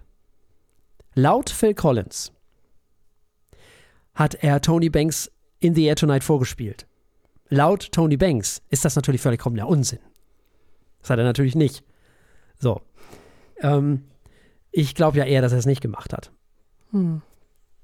Weil der war sehr stolz auf diesen Song und ich glaube nicht, ich glaube, er hatte viel zu viel Angst vor der Ablehnung. das, das kam mir öfter mal so vor, ja. Ich, ähm, hm. Das, also, glaube ich nicht, dass er das. Äh, hm. Das hat er sich garantiert nicht getraut. Da bin ich mir hundertprozentig sicher.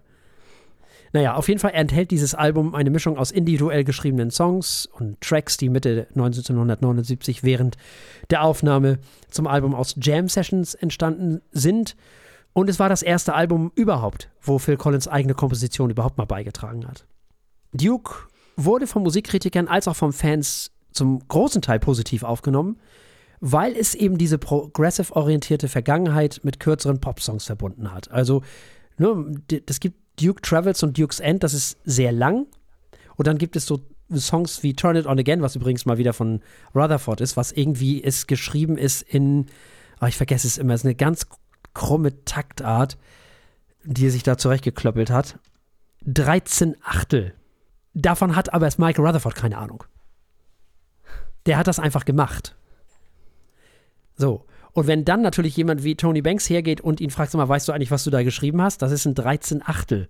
Und der guckt dich an wie ein seit Jahren hinter das Sofa gefallenes Stück Zwieback. dann äh, bist du natürlich, ja, das muss echt frustrierend sein. Manchmal. Aber gut, es ist halt so. Dafür, dass er nicht weiß, was er tut, schreibt er ziemlich viele Hits halt. Angeblich nicht weiß, was er tut, ja, ja. Äh, ja. Nun gut, also so Sachen halt. Und solange die so Sachen machen, bin ich ja total fein, ne? Weil Turn It On Again ist ein geiles Lied. Hm. Total guter Song. Und 13 Achtel, hey, wow, Props. Finde ich gut. Muss er auch erstmal machen im Popsong. Ja, und so machen, dass die Leute das mögen so. und gar nicht drüber nachdenken. Also, das ist echt eine Kunst. So, nämlich. Wir hören übrigens hier das erste Mal den Prophet 5. Leute, die uns ein bisschen länger zuhören, wissen, Prophet 5, da war doch was. Richtig. Erster Synthi mit Presets, äh, also polyphoner Synthi mit Presets. Also du brauchtest jetzt nicht mehr dir jedes Mal den Sound neu reindrehen, sondern du konntest dir Sounds erstellen, konntest die abspeichern und wieder abrufen. Das war neu. Wir sind diesmal in Stockholm, weil sie sind nämlich diesmal in die Polar Studios gegangen. Und es war das letzte Mal, dass David Henschel produziert hat. Ich möchte hinzufügen, leider. Nur ein Jahr später kommt es zu einem Album, ja, wo viele wahrscheinlich sagen, müssen wir dahin? Natürlich müssen wir. Aber Cup. Ja, Nach ihrer Tour 1980 traf man sich also wieder, um ein neues Album zu schreiben und aufzunehmen. Es ist das erste Genesis-Album im eigenen Studio der Band. Ab jetzt werden die da alle Alben aufnehmen. Heißt The Farm und ist in Surrey, also da, wo die eben auch herkommen. Die meisten, Das außer klingt für so schön Collins. idyllisch, oder? Ist es. The Farm und dann noch in Surrey. Ja. Ja. Es ist, es äh, ist das Studio, wo Tony Banks die Schlüssel vorhat. ja. Äh, so ist das, weil da auch das Archive drin ist und so. Also alle Alben wurden hier neu aufgenommen und produziert. Jetzt sind wir wirklich, und jetzt meiner Meinung nach ist das, das ist der Bruch. Hier sind wir wirklich weg vom, von diesen progressiven Wurzeln zu äh, zugänglicheren, pop-orientierten Songs. Und zwar nicht so wie später dann wieder, wo ich dann wieder ein bisschen feiner mit bin. Ich bin nicht so der größte Fan dieses Albums. Ist okay, es gibt kein wirklich schlechtes Album von Genesis, aber es gab, also ich, so richtig glücklich bin ich damit, ehrlich, ehrlich gesagt nicht. Aber gut. Hm. Was, was stört dich? Mich stört die Produktion. Ich mag dieses enge, trockene, gepresste, zu komprimierte, ist nichts für mich. Ja, ja, das verstehe ich. Und es ist mir auch ein bisschen zu, ja, da ist mir zu wenig Tüdelüt drin. Genesis war immer bekannt dafür, dass sie hier noch ein bisschen und ein kleines, äh, weiß ich nicht, hier noch etwas Kleines eingebaut haben und da noch etwas Kleines eingebaut haben. Und das ist hier gar nicht. Das ist einfach nur straight. Ohne irgendwelche Extras, ohne irgendwas, ohne Verzierung. Mir ist das Album quasi zu langweilig, wenn man so will. Kann man so sagen. Nun, alle Songs auf diesem Album entsprangen aus den Ideen von einem von den dreien und wurden dann im Studio zu Ende gejammt, wenn man so will. Und das sollte jetzt, ab jetzt auch der Weg sein, wie man das zukünftig machen sollte. Das heißt, einer hatte immer die Idee und die anderen haben dann sich irgendwas dazu einfallen lassen, sozusagen. Und man hat dann sich also zu dritt zusammengesetzt und hat diese Idee im Spiel entwickelt. Es war die zweite Nummer eins der britischen Charts und die erste unter den Top 10 im Billboard 200, nämlich Platz 7. 81 ging man auf Tour. Aus dieser Tournee kam ein Live-Album heraus, Three Sides Live. Hugh Patcham hat produziert, leider. Nun, es sollte ein Album folgen, was mich zu dieser Band gebracht hat. Wir schreiben das Jahr 1983. Man machte eine achtmonatige Pause und traf sich im Frühjahr 83, um ein neues Album aufzunehmen. Wieder entstanden die Songs eben aufgrund von Ideen der einzelnen Musiker, der einzelnen Mitglieder der Band, die dann in, in Jam-Sessions entwickelt wurden. Auch dieses Album wurde von Hugh Patcham produziert. Dieses Album ist mit Abstand der größte kommerzielle Erfolg der Band bis dahin gewesen. Platz 1 in Großbritannien, Platz 9 US Billboard Charts, aber es hat halt vor allem auch das Stück Mama drauf, es ist That's All drauf. Es ist Home by the Sea drauf, das ist ein Klassiker, das ist ein langer Song und deswegen bin ich mit diesem Album auch glücklicher als mit der Abercap, weil hier ist wieder mehr Tüdelüt drin. Wir hören hier Banks zum ersten Mal ein New England Design Synclavier 2, eine Lin LM1 Drum Machine und ein Emulator Sampler, mit dem er unter anderem so ein Koto aufgenommen hat. Die Drum Machine ist wichtig, weil nämlich Rutherford die Idee hatte, dieses, wir kennen, ihr kennt alle Mama. Mama ist dieses Dung Dung, Ding Dung Dung, du Ding, dieser Rhythmus von Mama. Und so hörte sich das auch an. Genauso. Dung Dung, Ding Dung Dung, du Ding. Das war jetzt nicht so das, was man sich vorstellte. Und äh, wer ähm, die Geschichten von Tony Banks kennt oder wie er so arbeitet, äh, das äh, war ihm nichts. Also hat er das genommen und hat gesagt, das müssen wir anders machen. Gib das mal her. So. Also hat er das genommen und hat das äh, durch einen Gitarrenverstärker gejagt und den volle Möhre aufgedreht. Und deswegen hört sich dieser Sound so an, wie er sich anhört. Da kam dann noch so ein Gate drüber und deswegen hören wir diesen Sound so, wie wir ihn hören. Und er hat angefangen, das Gitarrenspiel von, von Mike Rutherford abzusampeln, was das neue Hobby von ihm werden sollte. Und es war das Album, womit ich das eben diese Band kennengelernt hatte. Und zwar lief im Oktober 83 dieses Lied, dieses Mama. Und das war das erste Lied, wo ich Gänsehaut bekommen habe, weil ich dachte, um Gottes Willen, was ist das?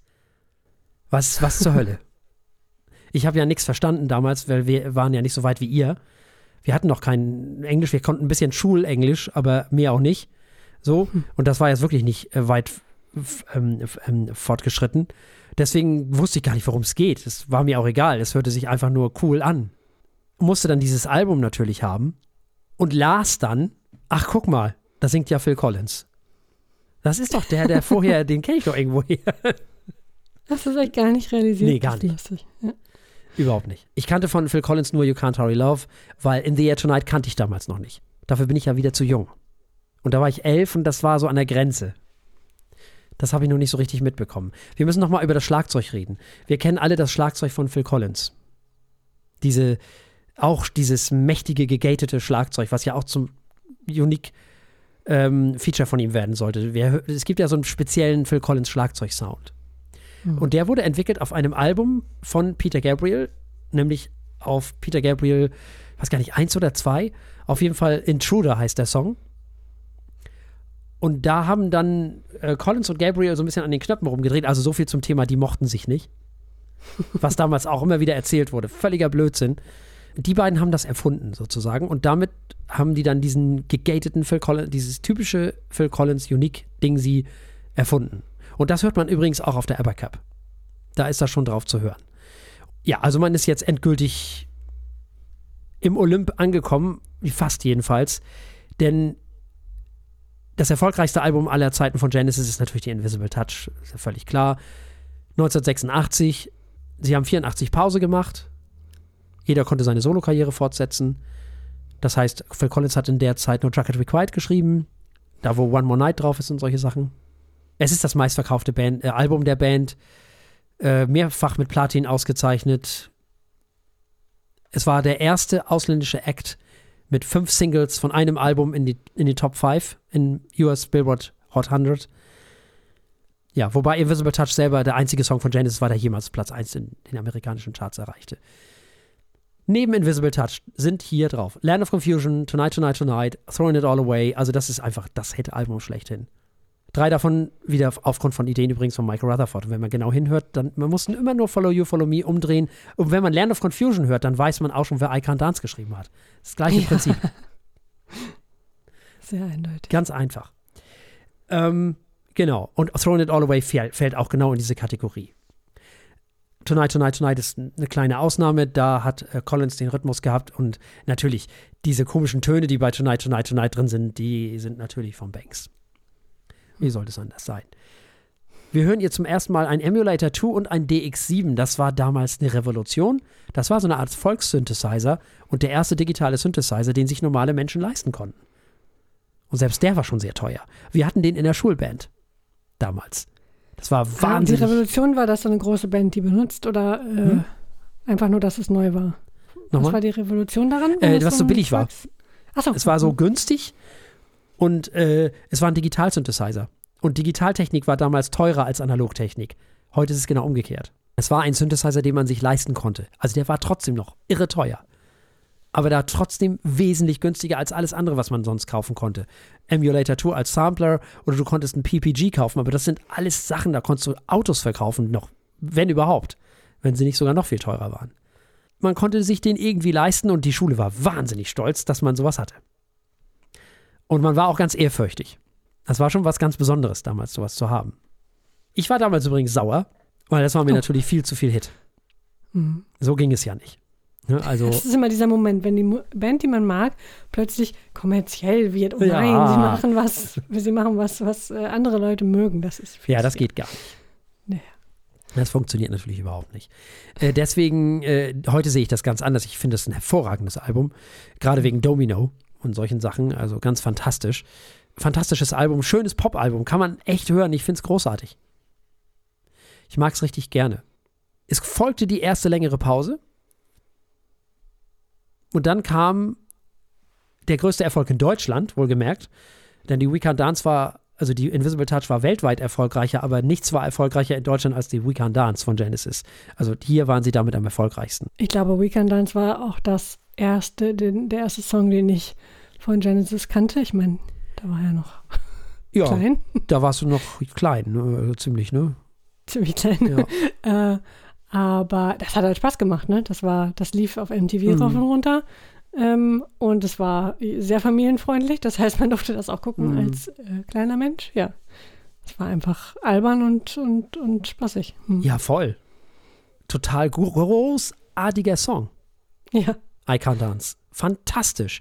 Äh, Riff Auch da die Schlagzeug- bzw. Mhm. Percussions total ikonisch. Äh, total.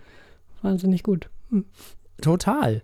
Äh, natürlich von Rutherford das Riff, aber dieses Mhm. Going ist natürlich von Banks. Ja, das ist, so- das wird kein anderer Keyboarder dieser Welt in irgendeinen Song einbauen. Ja. Also, das ist fantastisch. Das ist genial, wirklich. Mit dem Roland JD 800 hat er das gemacht. Es gibt auf dem äh, We Can't Dance Album das Stück Fading Lights. Da ähm, hört man, was man mit der Wave Station alles machen kann. Ähm, Dave Smith, der den Prophet 5 mit, nee, nicht mit, der den gebaut hat, der den erfunden hat, der auch MIDI erfunden hat, der hat auch die Wave Station gebaut, weil Sequential Circuits zwischenzeitlich pleite war. Dann war der kurz bei Korg und hat die Wave Station gebaut.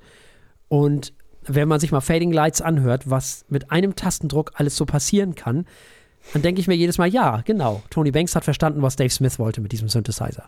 Sehr schön. so. Das ist, ein, das ist einfach fantastisch. Produziert erfreulicherweise nicht von Hugh Patcham, sondern von Nick Davis. Und jetzt haben wir auch wieder einen breiteren, offeneren so Sound. Ähm, das, der durfte auch atmen wieder, der Sound. Und das tut dem Album sehr gut. Ich liebe dieses Album. Es ist fantastisch. Jesus He Knows Me ist ein fantastischer Song. No Son of Mine ist sowieso ein großartiger Song, wo wir diesen Elephant Sound drauf hören. Da sind ja, wir wieder der ist auch sehr ikonisch. ja, sehr ikonisch. Und das Ticken nicht zu vergessen. Das Ticken, genau. Und das Ticken, da dachte ich schon, damals gab es ja noch kein Internet und ich habe damals äh, raus, also im Radio gehört und die sagten, ja, ähm, an dem und dem Tag spielen wir das erste Mal den neuen Song von Genesis. Es war ja so, es wurde immer eine Single vorab veröffentlicht und dann kam das Album.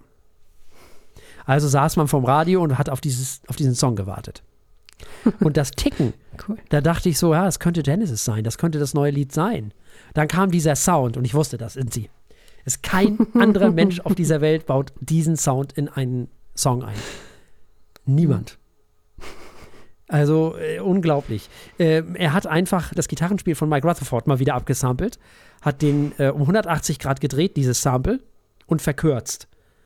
Also davon nur so einen kleinen Teil davon genommen. Laut Rutherford äh, hat er das von einem wundervollen Gitarrensolo abgesampelt. Laut Banks war das völlig unsinniger Blödsinn, den er da gespielt hat. So. Nun gut, lassen wir das mal so stehen. so ist das manchmal.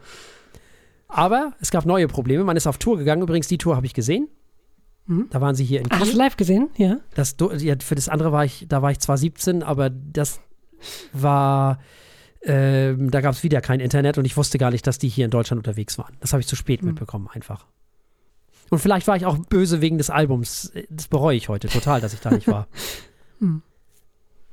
Keine Ahnung. Auf jeden Fall bei, bei, dem, bei der We Can't Dance Tour war ich.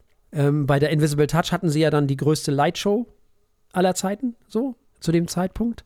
Und bei der We Can't Dance hatten sie so drei bewegliche Videoleinwände. Die konntest du so auseinanderziehen und zu einer großen wieder zusammenfügen. Das war sehr beeindruckend. Nur wir sind wieder dabei. Genesis war immer für solche Sachen gut. Die hatten einen Ruf zu verlieren. Die haben, glaube ich, war das die, ich weiß gar nicht, ob es die Upper Cup oder die Genesis Tour war. Genau, auf, bei der Mama Tour hatten sie das erste Mal diese Very Lights, diese beweglichen Lichter. Also die wir heute alle kennen, die auf den Bühnen dieser Welt überall sind. Da waren Genesis die ersten, die das hatten, weil sie eben auch, die, weil, sie, weil ihnen diese Firma auch zum Teil gehörte, die Very Light Geschichte. Und davor haben sie dann so Sachen gemacht wie mit, ähm, da haben sie einfach Lichter von Jumbo Jets genommen und die auf die Bühne gestellt und all solche Geschichten. Wahnsinn. Mhm. Und äh, so Geschichten gemacht. Äh, also das äh, war immer gerne genommen. Ach, man könnte noch so viel. Äh, Tony Banks hat halt auch die, die, die Synthesizer durch Overdrive so gejagt, dass es sich anhörte wie eine Gitarre.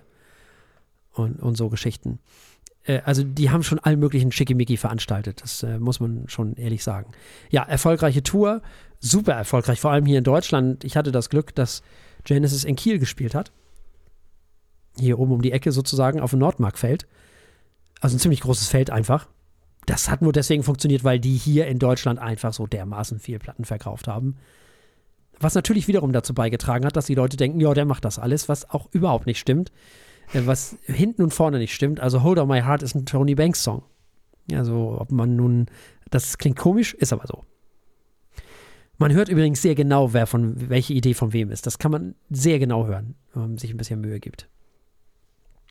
Die haben alle so ihre Stereotypen. Das äh, ist schon, schon klar.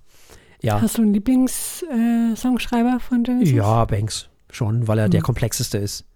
Hm. Weil er auch der Einzige ist, der weiß, was er da tut. Die anderen beiden machen ja sehr viel intuitiv. Was ist ja auch okay, auch schön, hm. macht auch Spaß. Aber es macht auch Spaß, wenn da mal ein Akkord mehr drin ist als so das Übliche. So. Und das macht diese Band auch aus. Hm. So, das äh, ja. hat die anderen beiden immer zum Teil wahnsinnig gemacht, weil sie lieber Hits schreiben wollten. Oder nicht Hits, aber weil sie einfachere Sachen bevorzugen. Das hat die Band ausgemacht. Das war aber genau der Grund, warum man sich dran reiben kann. Diese Kleinigkeiten, diese komischen mhm. Sounds in Tonight, Tonight, Tonight sind dafür verantwortlich, dass du den Song immer wieder hörst. Dass mhm. dir nicht langweilig wird. Ja, ähm, es gibt auf dem Evercup-Album einen Song, den ich wirklich total geil finde, der heißt Who Done It. Da hat Banks einfach die Presets vom Prophet 5 genommen und die hintereinander abgespielt. Weil der, der, Synthesizer war neu und er musste die alle mal ausprobieren so und spielte daran rum. Das hat die anderen beiden so wahnsinnig gemacht, dass sie dann ein Lied draus gemacht haben. Und was man eben auch sehr schön sehen kann, ist, äh, wenn man sich die Videos anguckt, von denen, äh, dass er gefragt wird. Dass eben Tony Banks gefragt wird, ob die spielen sollen oder nicht. Dass er mit den MitarbeiterInnen redet, was denn da jetzt wieder funktioniert und was nicht. So.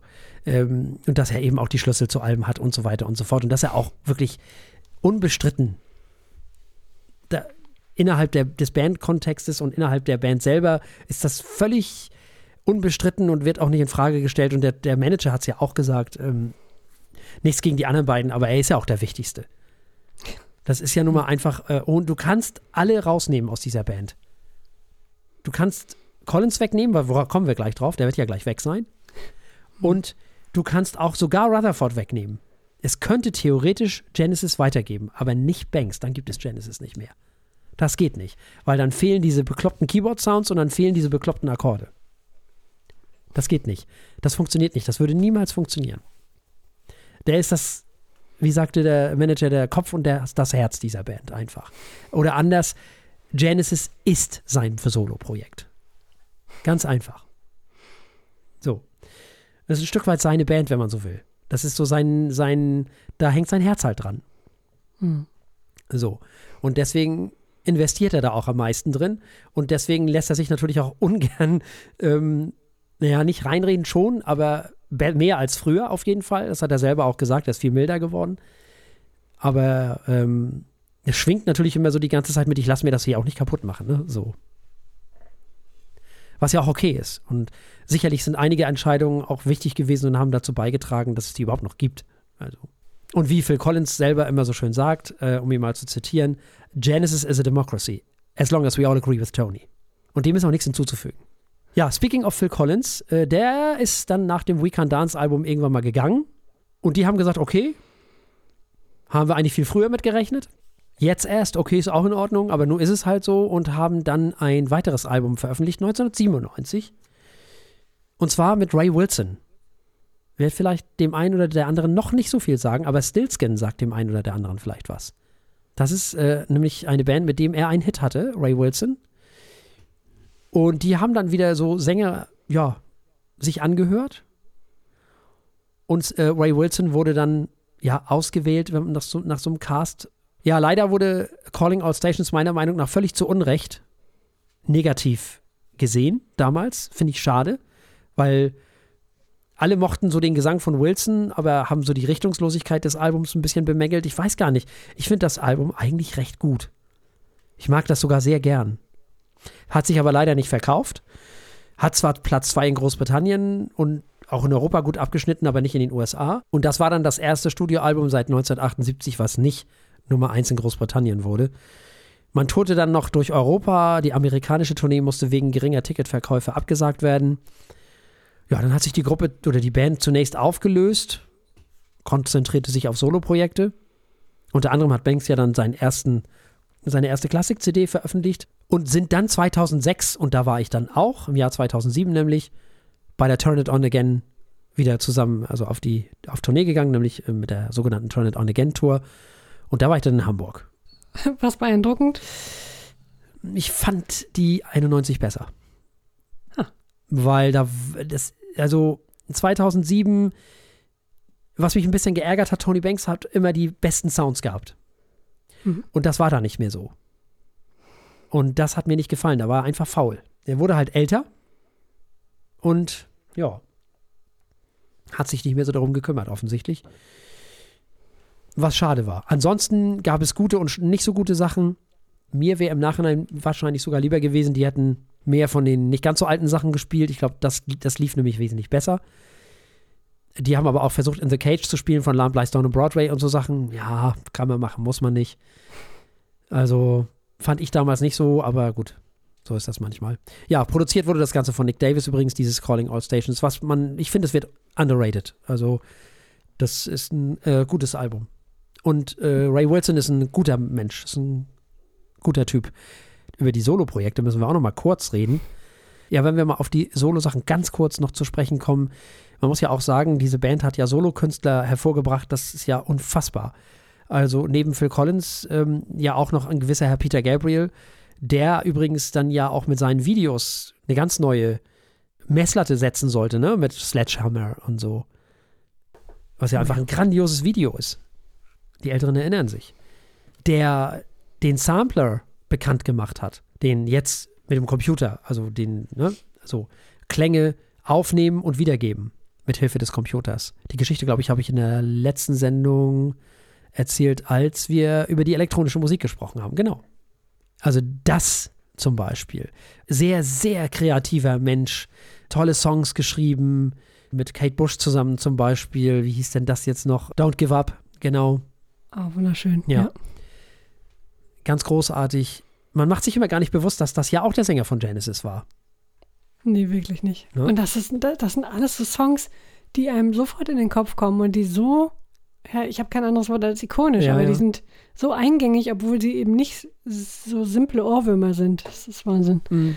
Der hatte echt gute Ideen. Ja, das hatte er. Tatsächlich. Ein bisschen einfacher gestrickt waren sicherlich die Sachen von Phil Collins. Aber nichtsdestotrotz handwerklich hervorragend und mhm. hat natürlich auch viel von Onkel Banks gelernt, hat den Prophet 5 genutzt, ganz, ganz doll auf seinem ersten Album auf Face Value was ja dann sein mehr oder weniger Durchbruch war, zumindest war das erstmal, wurde er damit auf jeden Fall tierisch bekannt mit diesem Album. Ja, handwerklich hervorragend, aber sehr eingängig natürlich auch. Und du sagtest ja, Phil Collins im Vorgespräch hast du gesagt, der wird ja von allen immer gemocht. Und das stimmt überhaupt nicht. Mhm. Die Genesis-Fans werfen ihm ja vor, die Band verpoppt zu haben. Was völliger Blödsinn ist. Die Macht hätte er nie gehabt. Ja. Im Leben nicht. Also, stimmt. Ja, ist verständlich, ne? Er wurde Sänger und ja, genau. poppig. Gut, ja. Hm. So. Korrelation ist nicht Kausation. So, genau so ist das nämlich. ja, gut. Hm. Mm, was ihm ziemlich zugesetzt hat auch. Also er ist nicht der Typ, der sowas hm. einfach wegsteckt. Und er ist hm. auch nicht der Typ, der wegsteckt, dass man auf einmal so ein Phil Collins versus Peter Gabriel Ding draus gemacht hat. Was ja überhaupt nicht stimmt. So gar nicht. Völliger Blödsinn. Mm, so, dann fing man an, ihn nicht zu mögen, weil er zu viel im Radio lief in den 80er Jahren war das auch teilweise und dann auch Anfang der 80, 90er. Das war tatsächlich auch mal ein bisschen drüber irgendwann mal. Und es war anstrengend, äh, wo man dann sagte, oh, nur noch Phil Collins ist aber jetzt auch irgendwie. Mm.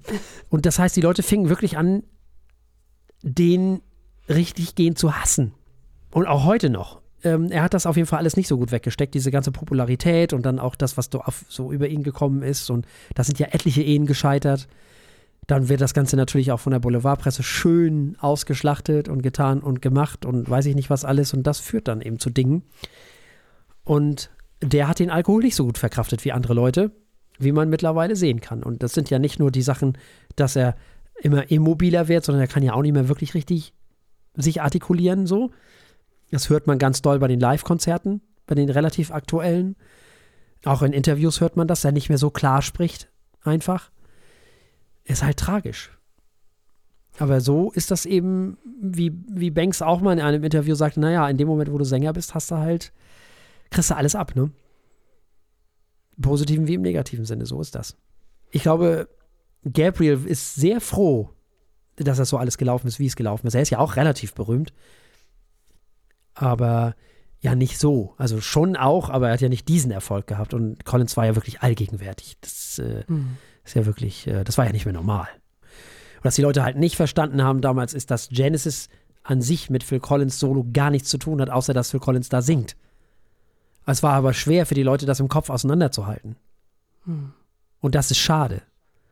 Weil sollte man schon können. Man darf ja weiter Phil Collins hören, ist ja völlig in Ordnung und ich finde seine Sachen auch gar nicht schlecht, überhaupt nicht, gar nicht. Ich liebe Take Me Home. Toller Song. Total gut. Der hat wirklich schöne Songs geschrieben. Mhm. So ist es nicht. Ähm, hat aber nichts mit Genesis zu tun. Das er ist da der Sänger, ja, und der Schlagzeuger natürlich. Und das darf man ja auch nicht vergessen, wie grandios dieser Mensch als Schlagzeuger ist. Ähm, er selber hat gesagt, er findet sich als Schlagzeuger wesentlich besser als als Sänger. Dem würde ich zustimmen. Und er ist als Sänger schon sehr, sehr amtlich und toll. Hm. Aber als Schlagzeuger war er sicherlich prägender. Mit den ganzen vertrackten Rhythmen, die er da so gespielt hat und mit den Rhyth Rhythmuswechseln. Und äh, ich äh, kann nur empfehlen, sich mal A Trick of the Tail anzuhören, was da abgeht. Das ist wirklich unfassbar. Da sind ganze Heerscharen von, äh, von Schlagzeugern, die er da beeinflusst hat. Wirklich. Und überhaupt, wenn man sich mal anguckt, wen diese Band alles beeinflusst hat. Das geht von Radiohead über Tool, über The Mars Volta, über Queen, über Simple Minds, Marillion natürlich, logischerweise Dream Theater natürlich.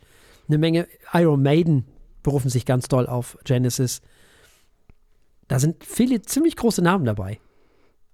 Wow. Ja, viele, die es dann ja gar nicht so gegeben hätte ohne ist richtig. Wow. Maiden zum Beispiel nicht so in der Form. Das Mhm. hört man ja nur. Die haben ja auch diese ellenlangen Sachen ähm, Ja. und so. Über Dream Theater und Marillion brauchen wir sowieso nicht reden. Äh, das ist ja klar, dass die sich da direkt drauf beziehen. Aber auch Radiohead, ja, ja. Mhm. Tatsächlich. ja, wow. Wie ist es andersrum? Wer, wer sind die größten Einflüsse auf Genesis? Gibt es die? Ja, bei Oder sind Banks. sie einfach so originell? Ja, also wenn wir mal von Banks reden, Rachmaninov, Shostakovich zum Beispiel, aber Hm. auch ähm, die Beach Boys. Die mit diesem Pet Sounds halt, dieses Album haben wir, glaube ich, schon mal Hm. besprochen, genau. Und das hat die damals schon ziemlich gekriegt. Das glaube ich. Ja. Und die wollten eigentlich auch gar keine Stars werden. Also Gabriel und Banks haben eigentlich beschlossen, lass uns mal die Lieder schreiben und andere die singen oder präsentieren. Die wollten Komponisten werden eigentlich. Hm. Das hat ja nicht ganz funktioniert. aber gut, okay. Äh, wir haben aber noch nicht über Mike and the Mechanics gesprochen. Oh ja. Äh, Mike Rutherford hat ja auch noch dieses Nebenprojekt. Dieses, er ist ja nebenberuflich auch noch Mike and the Mechanics. Und da ist ja Kleines, kleines Nebenprojekt. ja, ja. Living Years, Silent Running, All I Need is a Miracle, Another Cup of Coffee. Das ist ja gar nicht mehr zu zählen. Es war schon teilweise in den 80er Jahren beeindruckend, was da an Mike and the Mechanics, Phil Collins und Genesis und Peter Gabriel so rumkreuchte und fleuchte. Also, es war schon echt beängstigend. War für alle, nicht immer für alle schön. Also, und Mhm. bis heute mögen viele Peter Gabriel auch am liebsten. Mhm. Weil er natürlich nicht ganz diesen, diesen sanften Sound hat, den nun mal Collins hat, ne? Also klar, Hm. logisch. Und durch seine Stimme, die ich ja auch unheimlich toll finde, dieses, der bricht ja immer so ein bisschen und hat so dieses Raue und dieses trotzdem irgendwie Coole und mag ich schon sehr gerne auch. Muss ich sagen. Was auch Ray Wilson übrigens wieder hat.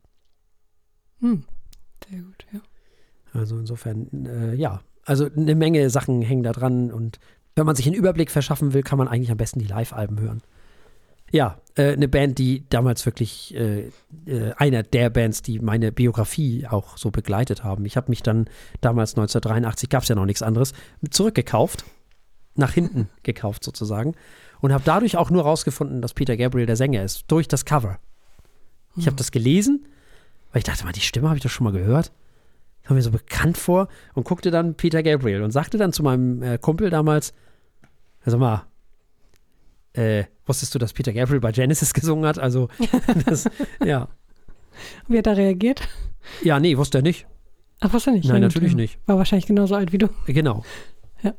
Der war genauso alt wie ich. Und Hm. das, ähm, hab, daran habe ich mich erinnern müssen, Hm. als, ich glaube, zwei, drei, vier, fünf Jahre später, ich weiß jetzt auch nicht mehr, da war ich dann irgendwie so sieb, 16, 17, na, 17, 18, ich weiß nicht, stöberte ich so damals noch im Vinyl rum und zwei junge, jüngere als ich, Mädchen waren das, die müssen irgendwie 12, 13 gewesen sein, ich weiß es gar nicht. Oder 14, keine Ahnung. Und die stöberten nun auch in, in, im Vinyl rum und äh, da sagte die eine zu der anderen, du sag mal, wusstest du, dass Paul McCartney bei den Beatles gesungen hat? Und ich, und ich musste erst grinsen und dachte dann, nee, nee, das ist schon in Ordnung. Woher sollen die das auch wissen? Ja. Woher sollen die das wissen? Heute hätten sie es gewusst. Hm. Heute kommst du ja gar nicht mehr um solche Informationen rum. Aber damals hast du das so, war auch nicht schlecht, Hm. diese schönen Überraschungen. So. War eigentlich ganz Ja, so cool. wie jeder Teenie, der Led Zeppelin entdeckt und denkt, er hätte den Underground äh, gefunden und die tollste Band aller Zeiten, die keiner kennt. Ja, solche Sachen. Stimmt, das gibt es heute nicht mehr. Nee, so nicht mehr, nee. Ja, aber es ist ganz interessant, dass ich mich dann halt äh, zurückgekauft habe und dann ganz viel Selling England by the Pound gehört habe. Und dann hatte Mhm. natürlich die Invisible Touch auch nur relativ wenig Chancen, ne? Ja, gut, im direkten Vergleich. Vor allem für einen Musiknerd. Ja, damals war das doof. Im Nachhinein finde ich, wie gesagt, finde ich das gar nicht. Ich finde, äh, Invisible Touch ist ein hervorragendes Popalbum, ist ein tolles Album. Ja, großartige Band, die es, glaube ich, nicht nochmal live geben wird. Weil das Hm. kriegt Collins nicht mehr hin. Ja, nun, sie haben es nicht umsonst Last Domino genannt, also. Das Ja, mit einem Fragezeichen. Bewusst. Ja, ja. Warum auch immer. Da fragen sich ja Hm. auch viele, warum. Ich muss auch ehrlich sagen, die letzten beiden Touren, mir wäre es lieber gewesen, die hätten ein neues Album rausgebracht und wären nicht auf Tour gegangen. Hm. Da hätten wir, glaube ich, alle mehr von gehabt. Aber gut, die machen das so, die sollen die machen, wenn die lustig sind. Wenn die Spaß haben, haben sie Spaß.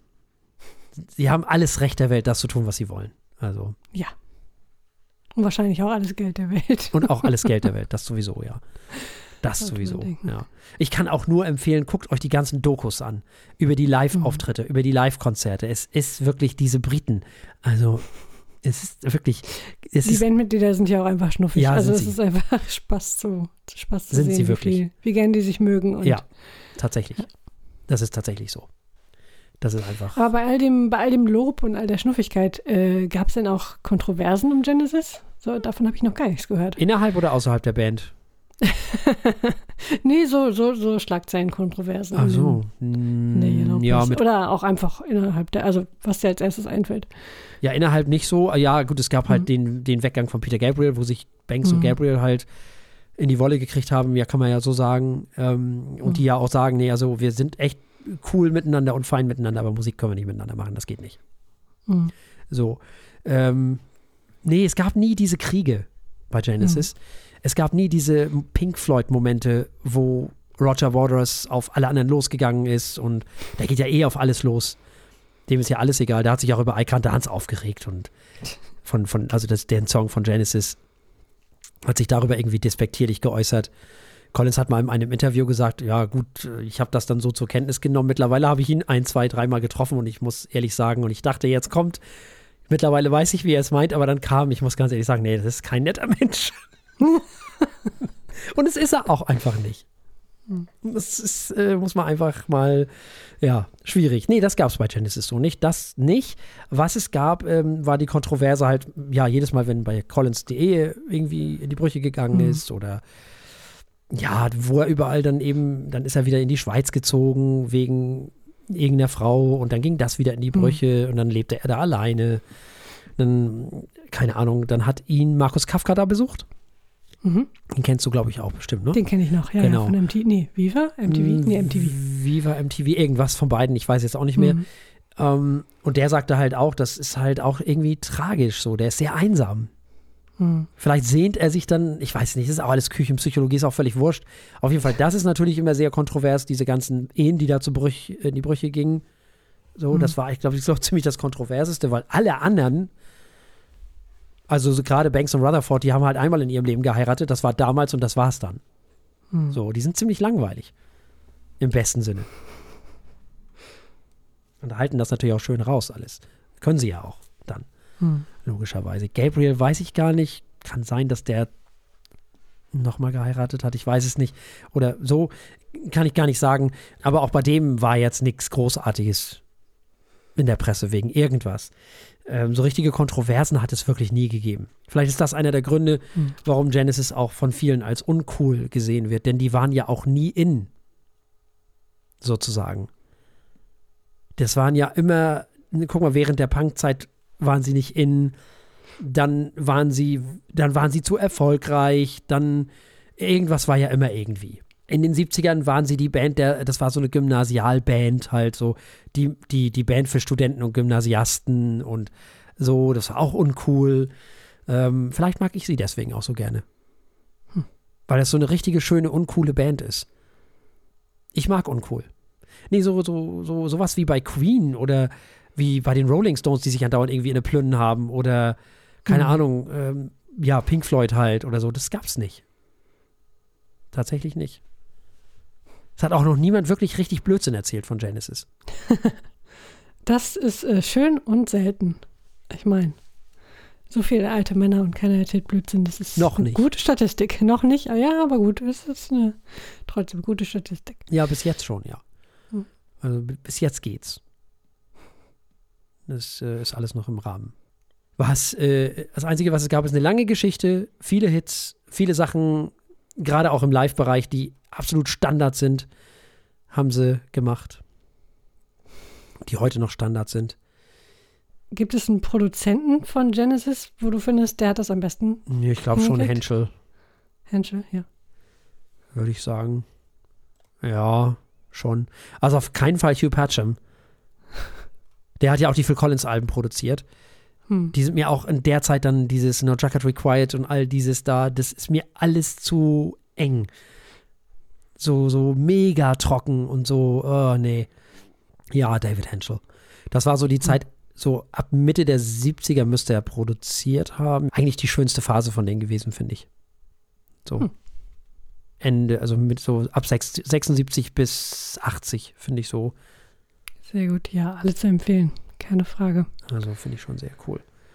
Also sollten uns Menschen hören, die äh, es aus irgendeinem Grund geschafft haben, in den 80ern dran vorbeizukommen, was ich nicht glaube, dass es die gibt, oder jüngere Menschen, äh, hoffe ich, dass sie jetzt eine Menge Anregungen haben, sich mal durch das Programm von Genesis zu hören. Ja, kommt immer drauf an, was man hören mag. Ne? Also wenn man eher so ein bisschen Ja. vertrackte Sachen hören mag, geht man vielleicht eher in die 70er. Wenn man eher so, keine Ahnung, von den Eltern Phil Collins kennt, geht man vielleicht eher zu Invisible Touch und We Can't Dance und solche Sachen vielleicht.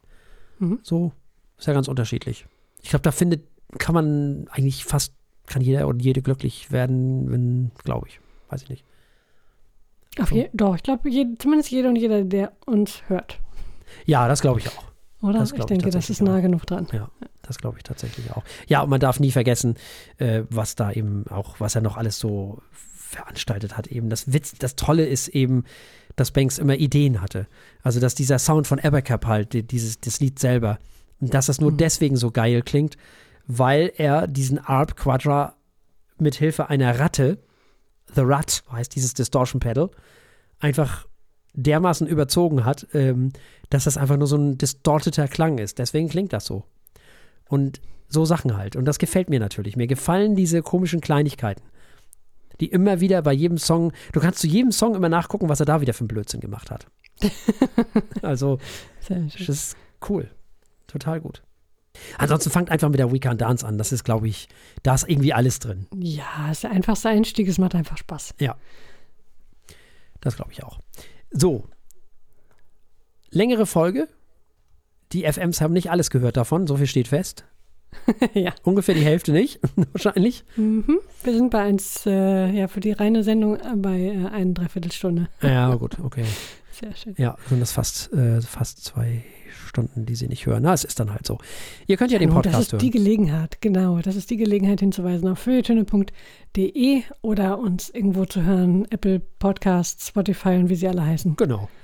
Da sind wir auf jeden Fall zu finden. Wenn ihr Anregungen habt, wenn ihr Fragen habt, info at feuilletöne.de. Schreibt uns, wir freuen uns. Ansonsten vergesst nicht abzustimmen. Auch die Leute von Lübeck FM natürlich, weil ihr könnt uns ja als Podcast hören. Mhm. Dennoch, es haben jetzt schon mehr Leute abgestimmt als im letzten Jahr. Sehr schön. Sehr cool. So mögen wir das. So kann das weitergehen. Äh, Das nächste Mal kommt dann die letzte Sendung dieses Jahres, die große Abschlusssendung, wo wir alle unsere Alben des Jahres vorstellen. Ich bin ja immer am meisten aufgeregt, was die HörerInnen, ja gut, das weiß ich ja vorher schon. Also für mich die größte Freude ist ja immer deine Alben des Jahres äh, dann äh, zu hören, sozusagen. Das ist ja für mich am spannendsten, weil ich da gar keine Ahnung davon, so gar keine Idee habe, so. Das ist immer am coolsten. Also wir werden unsere Alben des Jahres vorstellen, wir werden eure Alben des Jahres vorstellen. Und wir haben das nächste Mal tatsächlich auch wieder Wein. Sehr schön, sehr schön. Und bis nächste Woche habe auch ich die äh, Alben des Jahres. Denn wie jedes Jahr mache ich mir bis zur letzten Minute den Kopf kaputt und kriege es nicht gebacken, mich zu entscheiden, aber das ist ja normal. da muss ich jedes Jahr durch. Ja, gut, Hauptsache, du hast sie dann in der nächsten Woche, das reicht ja dann Ja, auch. ja. Und was wir auch nächste Dann Woche haben, ist ein Wirsching, ein Silvaner, Oh ja, ein von 2018. von 2018, genau. Ein äh, Julius Echterberg, Iphofer, ein großes Gewächs. Endlich. Mensch, Ein Silvaner großes GG. Gewächs. Wenn das nicht gut klingt, dann weiß ich es auch nicht. Naja, ein Grand Cru, wenn man so will. Ah, Wenn du so willst. Genau. Das wird es nächstes Mal geben. Bis dahin verabschieden sich zum einen von euch Jennifer Eichler. und Thorsten Martinsen, der für diese Sendung auch verantwortlich war. Bleibt uns an dieser Stelle nichts anderes als zu sagen, bleibt uns gewogen. Bis zum nächsten Mal. Tschüss. Tschüss.